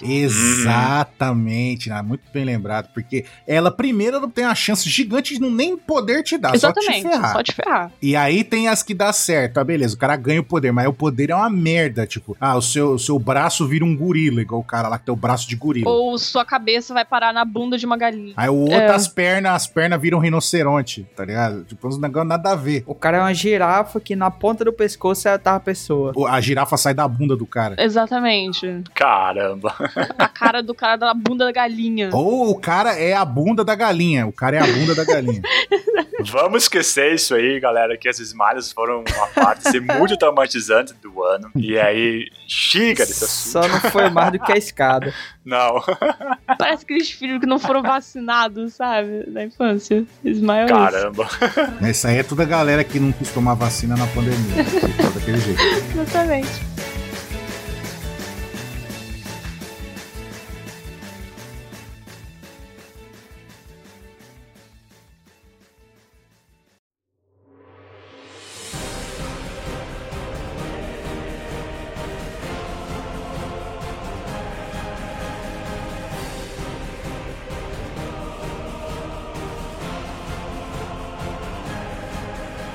Pois bem, galera. Discutimos agora aqui os tipos de Akuma no Mi, as experimentações com Akuma no Mi, né? Na-. As Akuma no Mi artificiais, as Smiles, todos os seus poderes, todas as suas características. E tem um outro elemento que agora vamos trazer para discussão, que as Akuma no Mi por si só já tinham muito poder, mas em algum momento o Oda decidiu tem mais poder, Tem. galera. Eu, eu falo qual foi esse momento. Hum. O Crocodile. Os caras esquecem, mas o Crocodile é o primeiro personagem que tem um desperto. Pois bem, Ah, é. vamos falar então Verdade, justamente verdade. Hum. sobre o despertar das Akuma no Mi. E o que, que é esse despertar? Aí a gente já vai abordar alguns exemplos. O Antes já traz o do Crocodile. Mas antes de mais nada, despertar é nada mais, nada menos aquele momento em que as Akuma no Mi começam a transcender o corpo do usuário. Quando uma pessoa que tem a capacidade de se transformar em borracha, por exemplo, começa a transformar o chão em borracha, prédios em borracha, a fruta do fio, capaz de transformar os prédios em fios. Isso é muito mais. É impressionante ainda. E, só que é, um- é algo assim que as- por hora já vem sido bastante trabalhado, mas não são muitos os usuários que conseguiram atingir esse ponto de despertar e se utilizar esse poder das Akuma no Mi. Então é algo assim que exige muito, muito, muito, muito, muito treinamento, tal como os hacks, né? E, vamos dizer assim, seria o, avanço do, da Akuma no Mi, aquela questão assim que, olha, isso sim depende do usuário, que é fazer o despertar, vai além da, do poder do consumo. Né, tipo, é o limite, né? Exatamente. O próprio Uhum. Kaido, em um ano, ele explicou ali, deu o ponto-chave ali pro Luffy, né? Na questão do despertar, que é quando o usuário ele fica num nível tão elevado do espírito e corpo dele, ou seja, o hack e também o poder da Akuma no Mi, ele leva tanto o nível de poder dele que ele chega nesse, nesse momento de ascensão, de despertar, né? Por isso que ele tem essa palavra assim, despertar, porque é muito relacionado ao espírito e ao corpo do usuário em One Piece. É, tipo, ele transcendeu, né? Exatamente. Óbvio que pra transcender, pra passar desse limite, tem que ter algo assim. Bom, o Luffy, pra despertar, né? Ele bateu as botas. Exato. Só isso, né? Pô, literalmente morreu. Ele levou umas 17 tabocadas na cabeça e ele morreu. Ele morreu, cara, e voltou. Lázaro. Eu acabei de ter uma epifania aqui. Hum. Hum, Quer dizer que a gente tem dois Mugiwara despertos. O Chopper e o Luffy, sim. E o Brook. Não, então são três. O Brook morreu. Verdade. E aí? também. Ele despertou. Verdade. Será que foi isso? caramba. Não, mas aí é o poder da Akuma dele. A Akuma dele só é ativa se ele morrer. Eu acho que não, Nanax. Eu acho Não? que, tipo, ele já podia sair do corpo antes. Você acha? Uhum. Não, acho que não. Eu acho que sim. Eu acho que ele podia sair do corpo, ele podia puxar o, o frio do inferno, que agora esses golpes deixam. Então ele só não conseguia? Ele só era incompetente na época. Não, eu acho que ele tinha que conhecer amor Ah, pode ser. pra conseguir ter isso. Tem que morrer pra ativar. Tenso. Cara. A Akuma no Mi Pois é. tenso. Tá. Pois bem, E quem mais tem desperto? Quais outros personagens tem a Akuma no Mi desperto? bom, nós já citamos alguns aqui, né? Do Flamingo. O do Flamengo, o mestre do Luffy, o Katakuri. Katakuri é É. muito apelão. Por não é, velho? Nós temos o próprio Luffy, né? Recente agora. Surgiu o Nick. Isso. Que caramba, o Gear 5 é o despertar. Foi uma polêmica. É o melhor poder dos animes, gente. Pelo amor de Deus. Ai, Ah, cara, é lindo, lindão demais. perfeito, maravilhoso. Pra, pros íntimos, chamado de Luffy Biruta. Luffy Biruta. Pô, transformação brava. Melhor do que Super Saiyajin. Não, brincando. Tô brincando, calma, gente. Melhor. Não me matem. Nossa. Não me matem. Nossa, você, ia, você mexeu num vespeiro É. agora. Não me odeiem. Nós temos também o usuário da Op Op no Mi, o LOL. Uhum. Que, enfim, eu não sei o que que é agora, vocês sabem o que que é o despertar dele, não me lembro mais o que que ele fez no despertar. Do room dele. Ele muda o room. Virou Karun. É, Ah, verdade. Era do Japão e vai pra Coreia. nossa. é isso aí. Boa explicação. Foi Caramba. ruim, mas é boa ao mesmo tempo, então tá perdoado. Ai, ai, ai. O Kid também despertou a dele, ou mostrou o despertar dele. Ok, vamos lá explicar. Que a dele é de magnetismo. Ele conseguia ma- magnetizar Certo. o corpo dele, trair metais, ele controlava nas mãozadas dele. Uhum. O despertar, Perfeito. ele consegue ma- magnetizar Outras- outra coisa a- do- além do corpo dele, entendeu? Que ele fez com a Big Mom. O adversário, né, por exemplo. Exatamente. Ele transformou a Big Mom num imã. Num imã da geladeira. Exatamente. Num imã de geladeira. Num imã da geladeira. Olha, não me conformo. Ai, ai. Ela foi humilhada pelo Kid, cara. Que isso. E a gente pode ver, né, que esses nomes, assim, são todos eles trabalhados depois do time skip. Uhum. Mas o Anse trouxe ali no começo da discussão o nome do Crocodile. Sim, E por que tu acha disso, Anse? porque ele é o primeiro cara que fala de despertar de Akuma no Mi. Ele é o primeiro cara Certo. que fala que o poder da Akuma no Mi não depende só do poder dela, o tanto que o usuário sabe usar a fruta. Uhum. Certo. Que ele fala com o Luffy, o Luffy fica dando os golpes, ele é, você é um idiota, não sei o que, você não sabe usar sua Akuma Mi. Aí ele fica humilhando o Luffy. Nas duas primeiras vitórias em cima do Luffy, né, que ele, Uhum. ele luta três vezes com o Luffy e vence duas. Sim. Será que ele sabia como usar de verdade a fruta do Luffy? Será que ele sabia do despertar? Acho que não, né?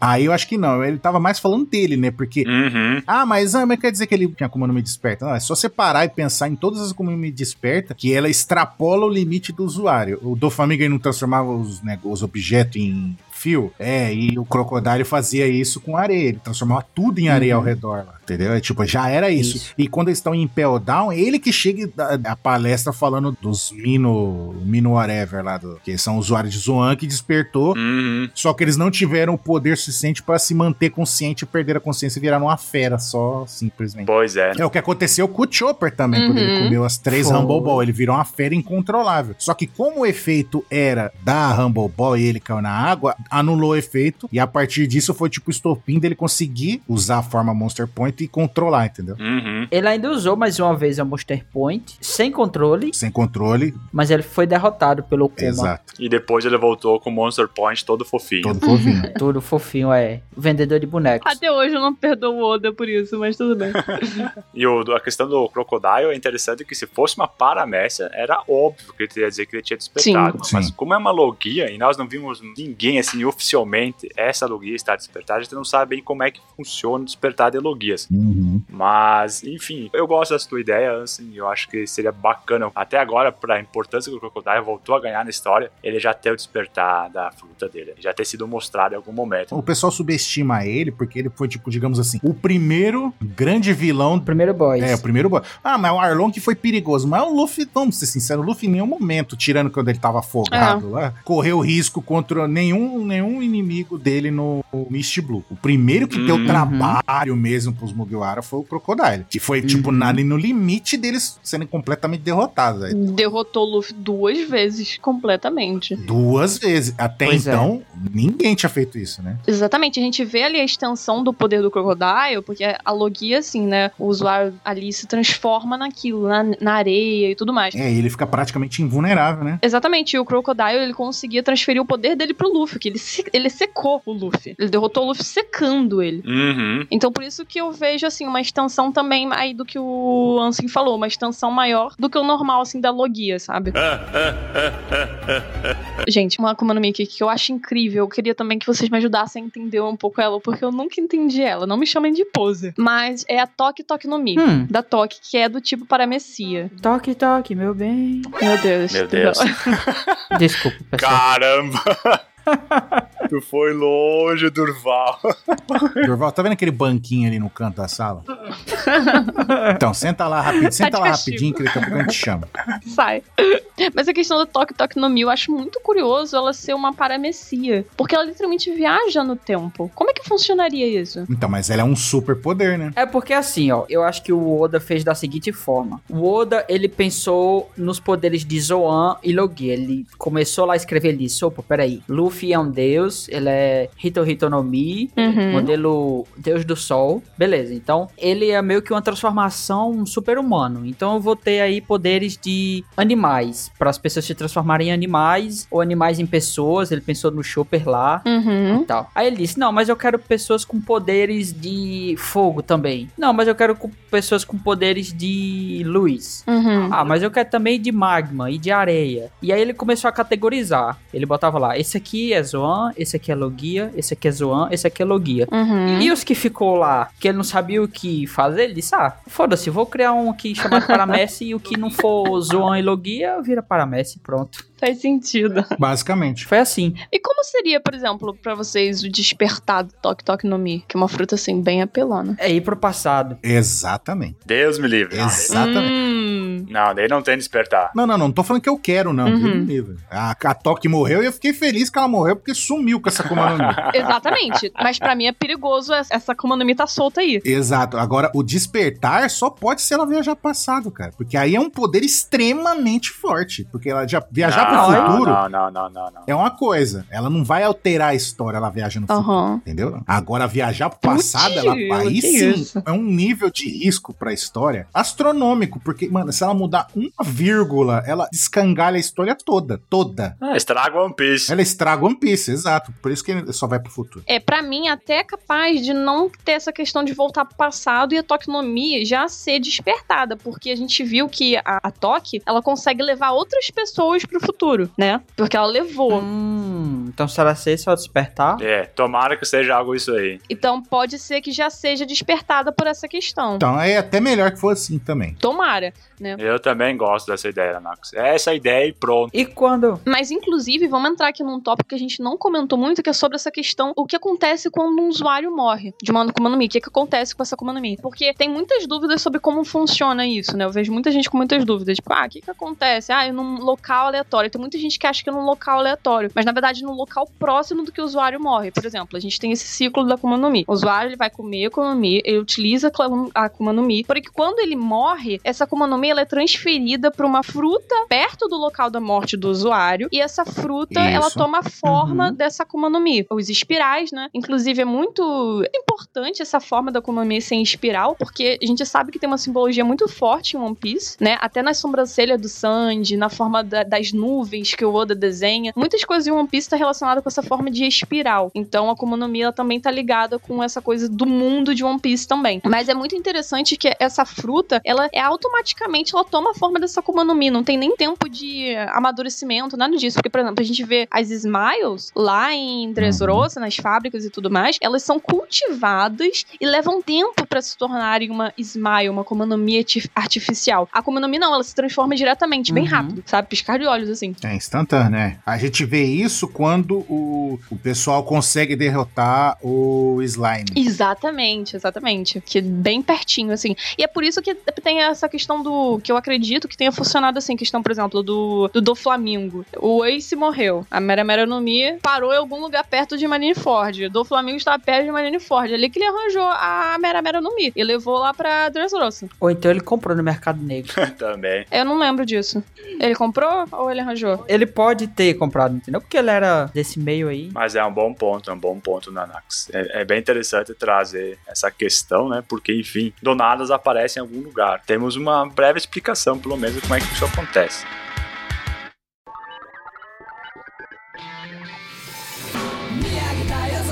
Discutido todos esses pontos que, sinceramente, já era bastante conhecido há bastante tempo por todos nós, fãs de One Piece, sobre as Akuma no Mi. Vamos entrar, então, nas maiores discussões sobre Akuma no Mi, sobre até mesmo os mistérios do One Piece, que é a origem das Akuma no Mi. Algo que ficou assim por muito tempo, instigando a nossa imaginação, instigando várias teorias, debates, porque nós queremos saber da onde que as Akuma no Mi surgiram. E recentemente nós tivemos um vislumbre Um vislumbre que causou, assim, uma discussão bem forte aí no, no fandom. Porque teve muitas pessoas que gostaram da explicação e teve muitas pessoas que odiaram a explicação.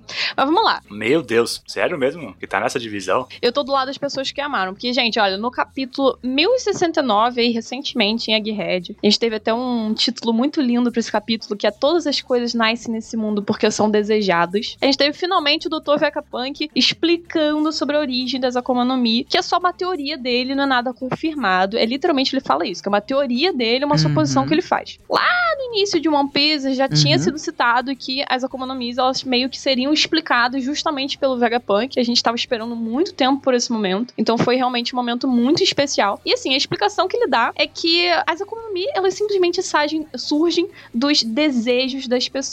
Então, por exemplo, algum dia uma pessoa chegou e falou: Nossa, como seria legal transformar a minha meleca numa bomba? E então surgiu essa Akuma no Mi, certo? Ou nossa, como seria produtivo Caramba. ter vários bolsos pelo meu corpo pra eu guardar inúmeras coisas? E surgiu essa Akuma no Mi. Então é como se literalmente as pessoas fossem capazes de criar coisas a partir do desejo dela. Eu acho isso, assim, extremamente criativo, porque é como se fosse um- uma representação do potencial da evolução humana. Até o, o Vegapunk descreve dessa forma, né? Que as Akuma no Mi são nada mais, nada menos do que o potencial da evolução humana que a própria humanidade desejou. E é muito voltada essa coisa do tipo, da diversão, da liberdade, né? Por exemplo, ai, seria muito legal se tal coisa acontecesse. Nossa, seria incrível se eu pudesse fazer tal coisa com o meu corpo. E foram surgindo e surgindo e surgindo e surgindo. E outra coisa também que complementa isso Hum. daí. Mesmo ele sendo um vilão, sendo um filho da puta, o raciocínio dele é interessante e muito legal. E é o sonho das pessoas não tem fim. Exatamente, olha. O Barba Negra fala isso. Então, se tipo, ah, meu sonho, puta, eu queria tanto ser igual um pássaro e vai, vem a gente vê que nasce a Akuma no meio do pé, tá ligado? Aham. E coisas do tipo. Eu queria ser imune a bombas e imortal, aí nasce o Pel. da imortalidade. Não, mas aí é a fodice dele, é diferente. É o poder do pé aí. É, ó, É o a poder do determinação dos P. Uhum. Entendeu? E várias coisas do tipo. Agora eu queria entender a do humano, que até agora eu não entendi, né? Eu queria ser um humano. É. Então, será que é um tritão que desejou isso? Porque sofria Olha. preconceito. Aí ele falou: não, eu queria virar um humano. A gente vê isso até por, por parte ali, não do humano em si, mas a questão ali do Chopper, né? É mais voltada pra essa coisa do preconceito mesmo, da discriminação. Esse desejo, sabe? De ser. É o desejo de ser visto como humano normal. De repente seja uma pessoa que esteja sofrendo bastante, por exemplo, preconceito, racismo, machismo. Exa É o que eu tô falando. Tritão, Mink. Faz sentido, assim. Faz sentido. E aí a pessoa falou, vai, eu queria ser visto como humano que eu sou. E aí surge a Akuma no Mi, sabe? Isso aí pode ser relacionado com o desejo que crianças também têm, com os sonhos de crianças. Porque, por exemplo, ter um- uma meleca que você tira do nariz, faz uma bolinha e atira em alguém pra explodir, isso é coisa de criança. Sim. Né? Exatamente. E é muito legal a explicação que o Vegapunk dá nessa teoria dele, porque de acordo com isso, pelo fato de elas serem tão antinaturais, porque é literalmente isso, elas são antinaturais, vão contra a natureza normal das coisas. Uhum. Elas são odiadas, quem come as frutas são odiadas pela mãe natureza, que é o mar, né? Então, por isso, o inimigo natural dos usuários de Akuma no Mi é justamente o mar. Uhum. Certo. Lembrando que a vida surgiu do mar. Né? Exatamente. Então, tipo, a mãe que gerou tudo os seres vivos. Assim, até em One Piece tem essa frase muito forte que eu acho que é tudo o mar conhece o começo e o fim. Tem uma frase assim One Piece que eu acho linda essa frase, também tem a Avatar. Ah, bonito. Eu Exatamente. não lembrava não dela. E também atrelado aos usuários no Mi, eles meio que são seres vivendo em dimensões diferentes, que muitas pessoas já imaginaram. Isso também é citado lá no capítulo 1069. Então, o desejo das pessoas, elas criam dimensões onde elas podem fazer o que elas quiserem, onde os poderes são ilimitados. E justamente quem come as Akuma no Mi, eles atingem essas dimensões diferentes. É por isso que eles conseguem afetar tanto o redor deles,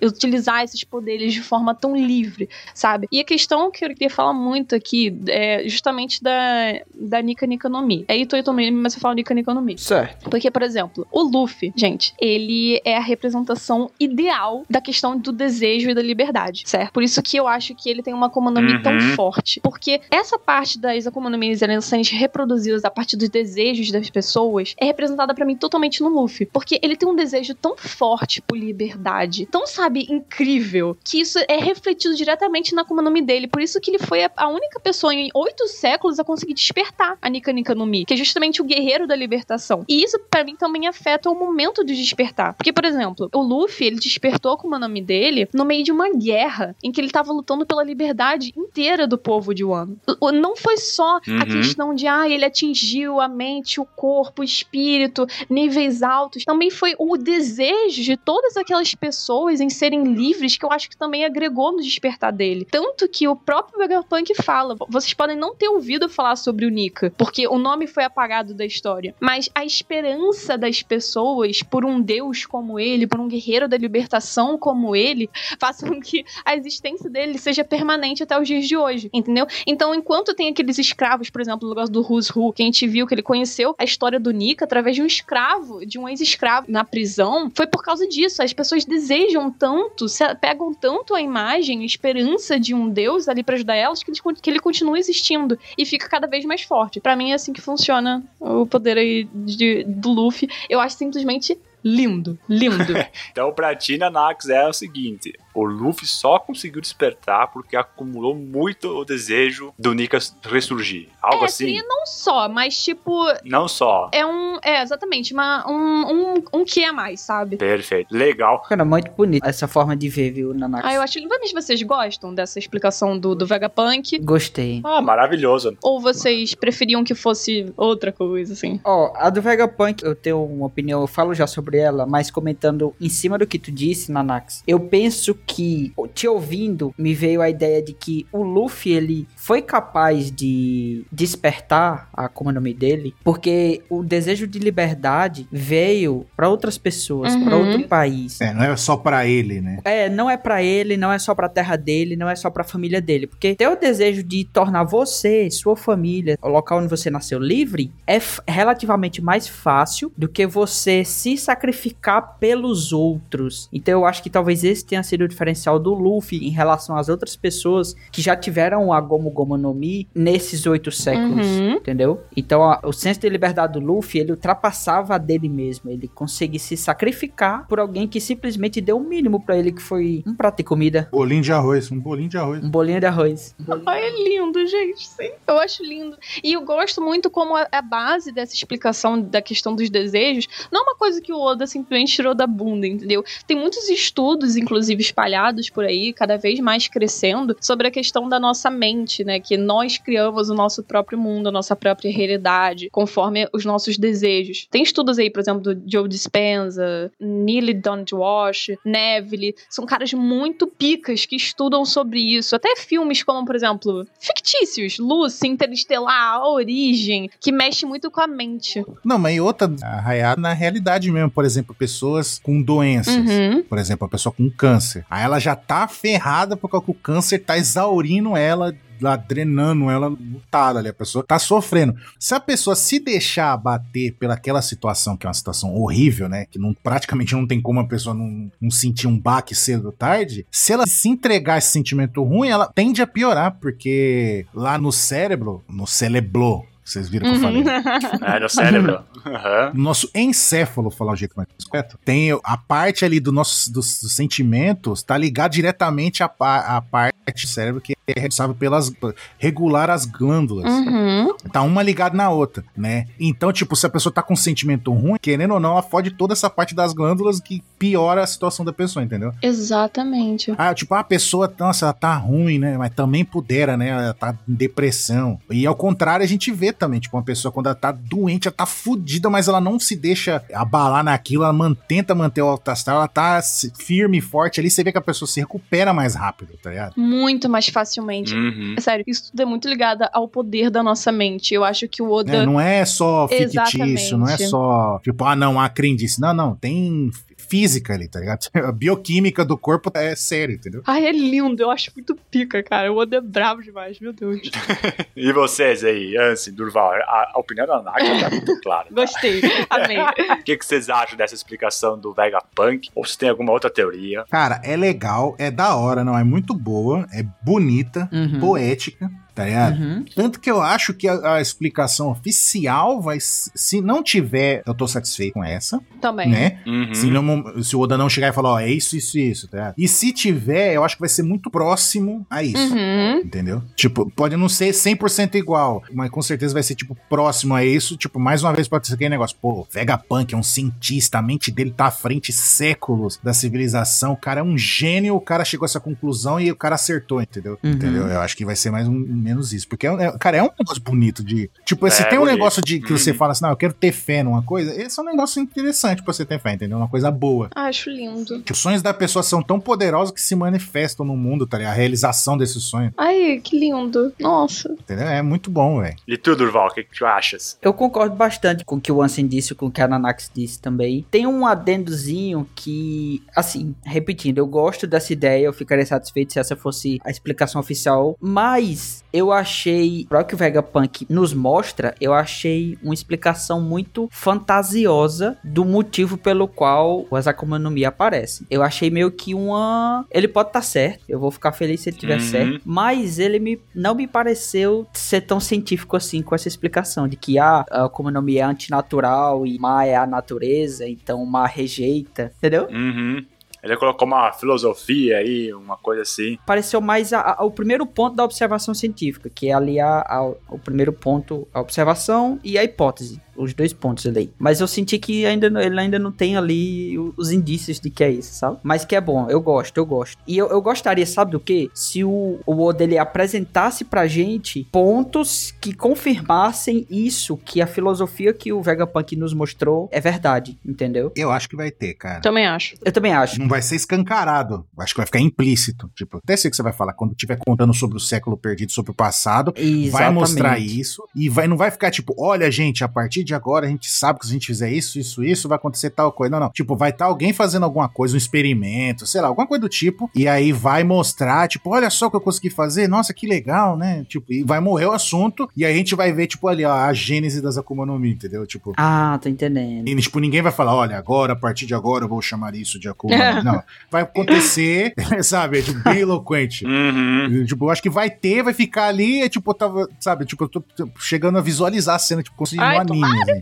Tipo, aí os personagens saem assim, deixam o negócio de canto assim, e vai ficar, tipo, um tempo mostrando Que ainda, lindo. sabe? Tipo, mas é, tipo, é isso, gente, ó, eu não tô falando que é, mas vocês estão entendendo, né? Aham. Deixa eu colocar uma camada a mais nessa discussão, então, assim, que é o seguinte. Ih, chegou o doutor. Hum. Não. Primeiro que eu gosto da ideia do Vegapunk. Ai, que legal. Eu só não bato o martelo porque eu fiquei. Meio pareceu com. Que o Vegapunk nem ele acredita tanto nessa ideia. Ele acredita, mas ele mesmo assim ele tenta refutar Uhum. ela de alguma É, porque ele é forma. o cientista, né, cara? É, é legal. Ele tá tentando provar É o isso, ponto é. dele. E o jeito de provar Exato. alguma coisa é vendo se ela tem falha ou não naquilo, né? Isso. E eu acho também que a resposta, eu não sei assim, é que o que eu estava falando assim, bah, de repente surgiu, beleza. Eu também acho que não vai ter a explicação, bah, acontece tal coisa com molécula e pipipi. É. É, não, fazem isso aí não duvido. Isso, isso aí não tem. E eu acho assim que as primeiras Akuma no Mi elas surgiram, lá em teoria, gente, surgiram lá no Grande Sim. Reino e foi por isso que o governo mundial se reuniu para acabar com as Akuma no Mi, sabe? Uhum. Exato. com o povo que tinha conquistado ou que tinha chegado num nível psicológico, mental tão elevado que conseguiu fazer até que os desejos se tornassem realidade, sabe? Isso. E aí o governo Caraca. mundial foi criado, desenvolveu ali o hack, que de certa forma é algo que consegue anular o poder da Akuma no Mi, desenvolveu as armas ancestrais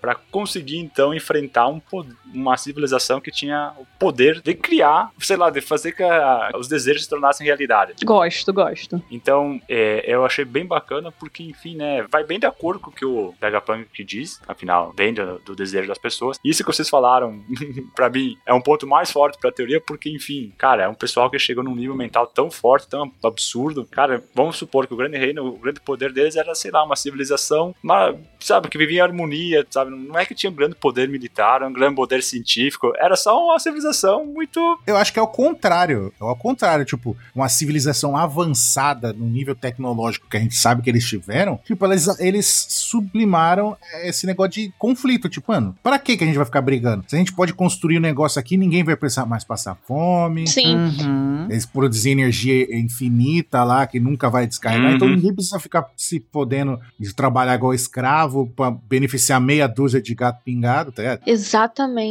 Então eles, tipo, devia ser um povo pacífico Pô, que tinha todos esses poderes, que tinha tudo esse, tipo, Kuma no Mi, podia ter hack, tecnologia, mas eles eram pacíficos, tipo, eles não precisam lutar. E aí os, os outros reinos viram, eu acho que é isso, viram, ficaram com inveja, ah, não, deixa a gente ver esse negócio aí. Aí pegaram, se sentiram ameaçados. uhum. é, e pegaram isso e deturparam o bagulho que eles inventaram pro bem das pessoas. entendeu? Exato, exato. que eu acho legal é que você usou justamente essa coisa deles serem elevados, e o Vegapunk usou essa mesma palavra, praticamente, que era o potencial de evolução humana. Então eles chegaram num nível tão elevado que isso aconteceu. Eu achei muito forte. Ai, adorei essa teoria, gente. Tomara que aconteça, meu Deus. É a superação, né? Que nem diria um filósofo alemão aí, que é a superação de um sistema que tá Uhum. sucumbindo, fodendo com as pessoas, para um sistema onde que todo mundo vive de uma forma assim, tudo que gera pelo menos pertence a ela, né?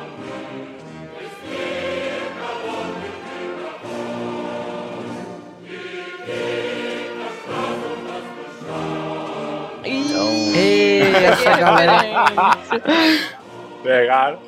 essa galera tá jogando política no nosso podcast de lutinha. Pode não, de gente, poder, não, pô. Não, Daqui a pouco você vai Tudo falar que bem. essa- esse, esse- esse grupo aí tem associado com uma certa cor aí.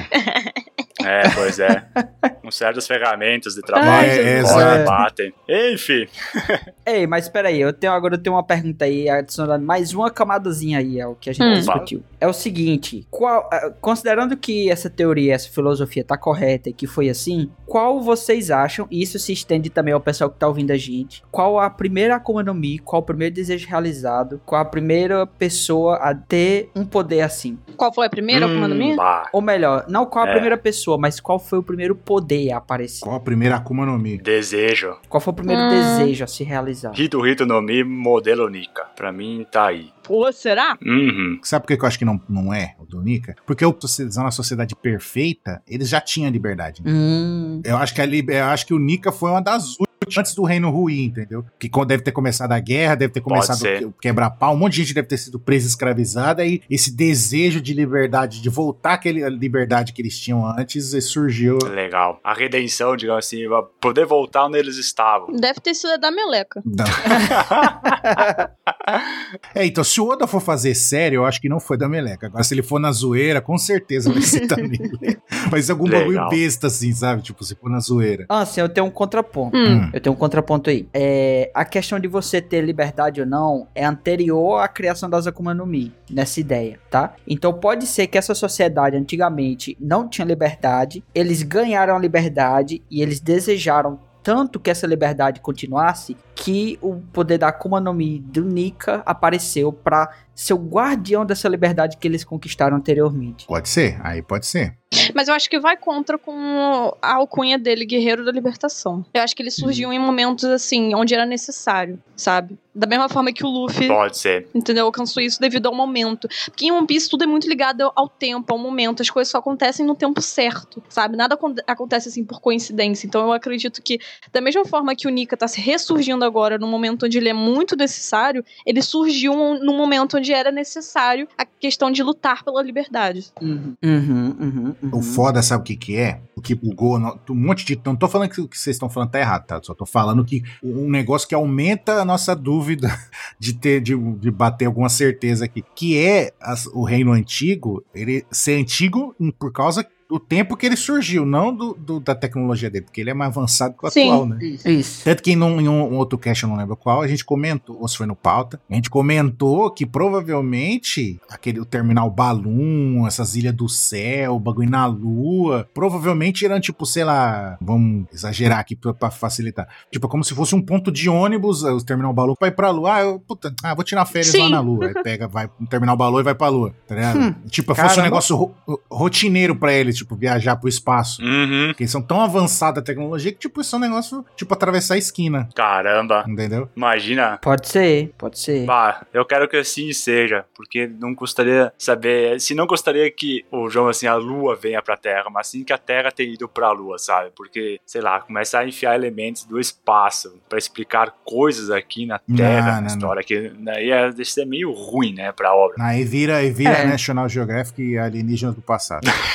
Exato. Na Lua, se eu não me engano, tinha uma, uma indústria, né? Uma fábrica. Então, Uhum. Sim, que funcionava a partir de eletricidade. Olha. Tipo, é. Pois é. Faz sentido ter vindo daqui e não de lá pra cá. Que assim ou seja. uhum. É isso. Que Nika te ouça. Que Nika Jones.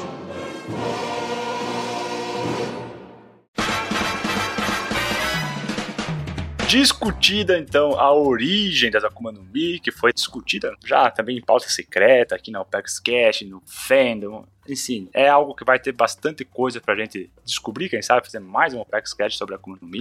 Mas nós temos um personagem aqui na obra que quase todo mundo acredita e confirma e tem 100% de certeza que ele tem o poder de alguma Akuma no Mi. Assim, nós vamos ser bem ousados, porque a gente não sabe nada desses Hum. personagens, porcaria nenhuma. A gente não sabe nem o gênero do personagem. É, é, o, é o. Zoro que tu tá falando? Olha, eu vou até sair daqui agora. Caramba. Citaram o Zoro. Não, a gente sabe o gênero do Zono. É macho. Ele é um macho, que homem. Que é o homem. Como diria o nosso querido Kawamatsu, É. que homem. Que homem. Então, galera, vocês estão a fim de fazer um devaneio aqui geral agora e tentar descobrir qual que é a fruta do Insama. Eita. O que, que vocês acham? Eu vou jogar pra Hum. vocês. Eu não vou começar falando, não. Não quero nada de silêncio, hein? Eu acho que a Akuma no Mi do Insama tem que ser um negócio extremamente quebrado. Se fosse um jogo de videogame, ia ter que ter uma atualização de é, pra diminuir a força dele, entendeu? Tem que ser aquele negócio bem... Bem apelão. nítido, fala, "Cara, Fila da p... pelão da tinha que ser um negócio assim pros outros caras fodão, tem medo dele, entendeu? Uhum. Porque não é aquele negócio, ah, mas o cara é líder. Não, ele não é líder porque as pessoas respeitam ele e aceitam o conselho dele, o que, que ele fala, porque ele é sábio. Não, não. Tem medo dele, porque. Ou dela, né? Não sabe? Ou Dilly, Aham.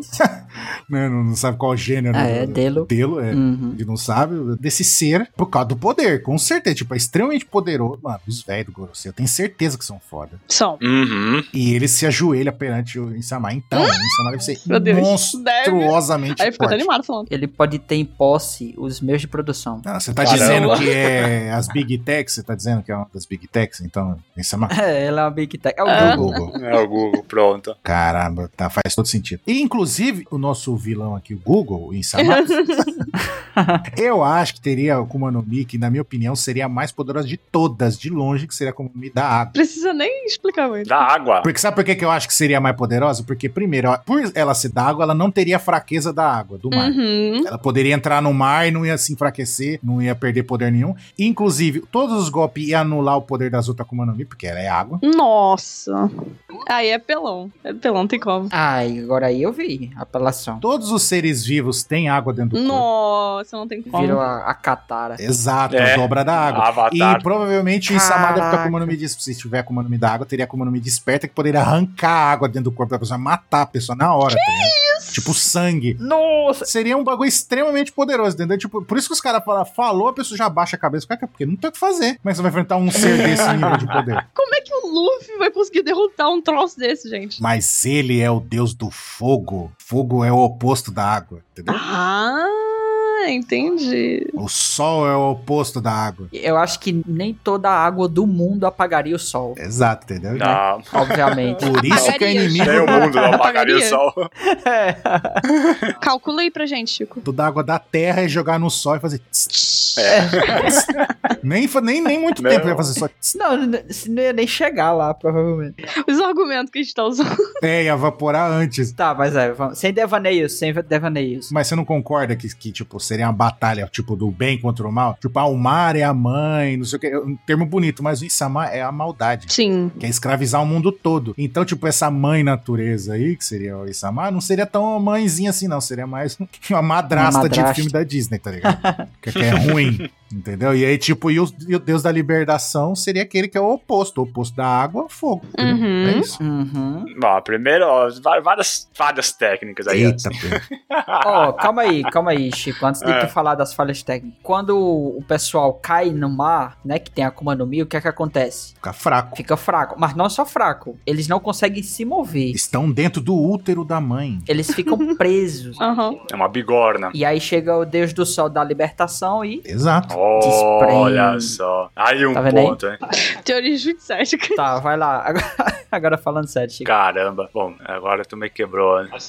Assim, ó, porque teoricamente o Luffy, quando caiu no mar, é claro, ele não tava desperto ainda, né? Mas se, se ele pudesse anular o poder da água, ele poderia cair agora no mar e não acontecer nada com ele. Sim. Afinal, ele é a liberdade. Uhum. Não fizemos esse teste ainda. Se isso for verdade, Ainda não.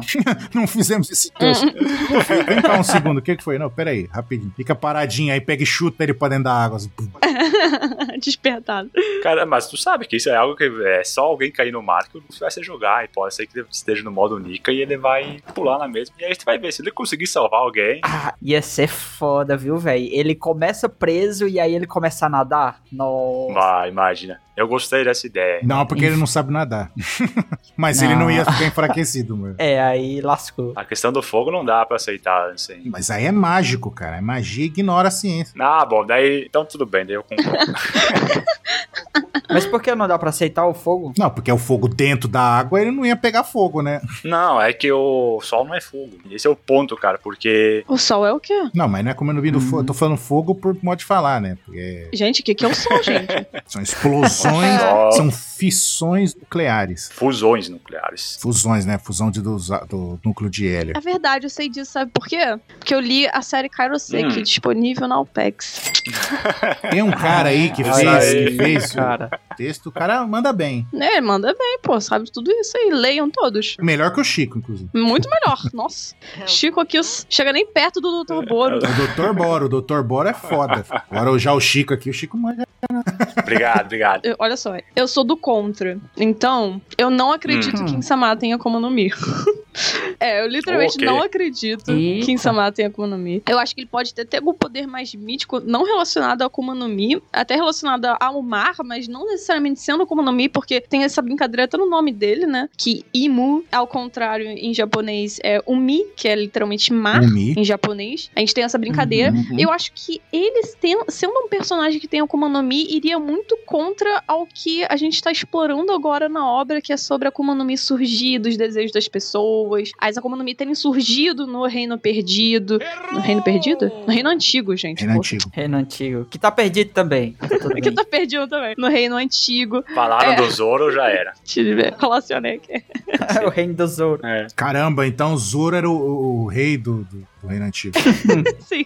Mas eu acho que iria muito contra, sabe? Porque a gente tem uma coisa tão bonita agora, uma simbologia tão bonita voltada aos desejos e a Mi, a liberdade, é tudo. Eu acho que o personagem Sama tendo uma Mi seria um pouco, sei lá, estranho. Eu tô negócio porque pode apimentar, não tô, não tô anulando o que você tá falando, mas pode apimentar a sua, a sua ideia. Porque, tipo, vai, se, se é um negócio do desejo das pessoas, se o Insamatinha conheceu o reino antigo e fala, nossa, o reino de vocês é foda, ganância, né? tal. É, aí viu, caramba, tudo que vocês desejam, vocês conseguem realizar, Uhum. tornar verdade, a pessoa ganha aquele poder daquilo que ela quer. Nossa, seria tão legal a gente poder controlar o mar, ser o mar que provém tudo, não sei o que, não sei o que. Aí, tipo, meio que, se for um negócio, entre aspas, uma tecnologia, alguma coisa que o reino antigo consegue controlar, não só a vontade, né, da pessoa, mas fosse um negócio que, tipo, fosse, ah, a pessoa quer, aí eles vai e conseguem, sabe? Tipo, algum jeito assim. Uhum. E o Insama fingindo que era bonzinho, falou, pessoal, ah, não, não, você quer? Então toma aí, ó. Aí foi e fizeram o poder pra ele. Ah, legal. Aí ele pegou e se virou contra os caras. Agora eu tenho poder absoluto, sabe? Bem clichê de vilão, que é um bosta, aí é ajudado pelas pessoas, aí ele se volta contra as Uhum. próprias pessoas que ajudou ele. Sim,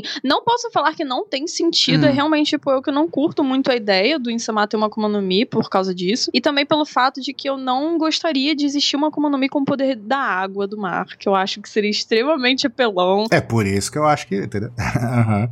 Acho que podia perder um pouco de credibilidade, assim, é do limite. A questão do limite que eu gosto muito. Isso. Entendeu? Ficaria uma coisa bem Uhum. assim, Uhum. descontrolada, sabe? Ou quem sabe fosse até o desejo do Insama, eu tô, tô tentando sabotar o da Nanak sem querer. Não, tudo bem, estamos aqui pra isso. Mas se fosse o de- desejo do Insama, fosse tipo, ah, eu quero ter um poder da água, eu sempre quis ter o poder de controlar a água. Uhum. E o pessoal, legal, você tem o poder agora, o seu desejo se realizou. Mas o meu desejo também era que todo mundo tenha os poderes, então, seja fraco contra o meu poder. E aí daí surgiu a fraqueza de todas as Akuma no Mi da água, quem sabe? Quem sabe? Caramba, mas é muito planejamento, sabe? E aí, quem sabe o Insama é o Barba Negra. Tá, agora tô zoando. É, agora, só se agora tô for. zoando, tô zoando, tô Tem zoando. que ser. Tô zoando. Eu não acredito nisso, não. eu Não acredito nisso. Pelo esse nível de complexidade do plano dele, tem que ser o Barba Negra. Porque olha. Eu vou sair do banquinho, assim, pode ir lá pra ele agora.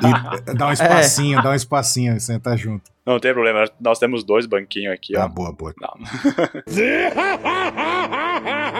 Eu tenho aqui uma ideia sobre um Akuma no Mi que não apareceu ainda, mas que eu ia gostar muito que aparecesse. Eu acho que ia ser bem apelona. Talvez seja da Insama, Hum. talvez não seja. Mas assim, pensando no ser humano, que é alguém sociável, é alguém que é, é por natureza feito em relações entre uma e outra pessoa. Um dos desejos primordiais de qualquer um, e eu acho que qualquer um já sentiu esse desejo, seja, por exemplo, quando você tá crescendo e você quer se relacionar com alguém, seja quando você tá negociando com alguém algum tipo de compra, de venda, de negócios em geral, sobre qualquer tipo de relação entre duas pessoas, todo mundo já teve a vontade de saber o que o outro tá pensando. Caramba. Então eu acho que um Akuma no Mi que dá esse poder à pessoa seria extremamente poderosa. Sim. Uau. A de saber o que o outro pensa, de ler o pensamento da outra pessoa. E isso dá um poder político. Mas a gente tem essa Akuma no Mi, não tem não? Qual é a Akuma Akuma no Mi da, da Violet? Da Viola? É o da previsão. É. Ah, verdade, confundi. Verdade, tá certo, do Val. vai. Que é poderoso também. Muito poderoso. E ela sente também o desejo da pessoa, né? É. Tipo, o que a pessoa tá querendo naquele momento. Não, não necessariamente o que ela tá pensando, mas o que ela tá querendo. Tanto que ela fica chocada com, Com com Sanji. que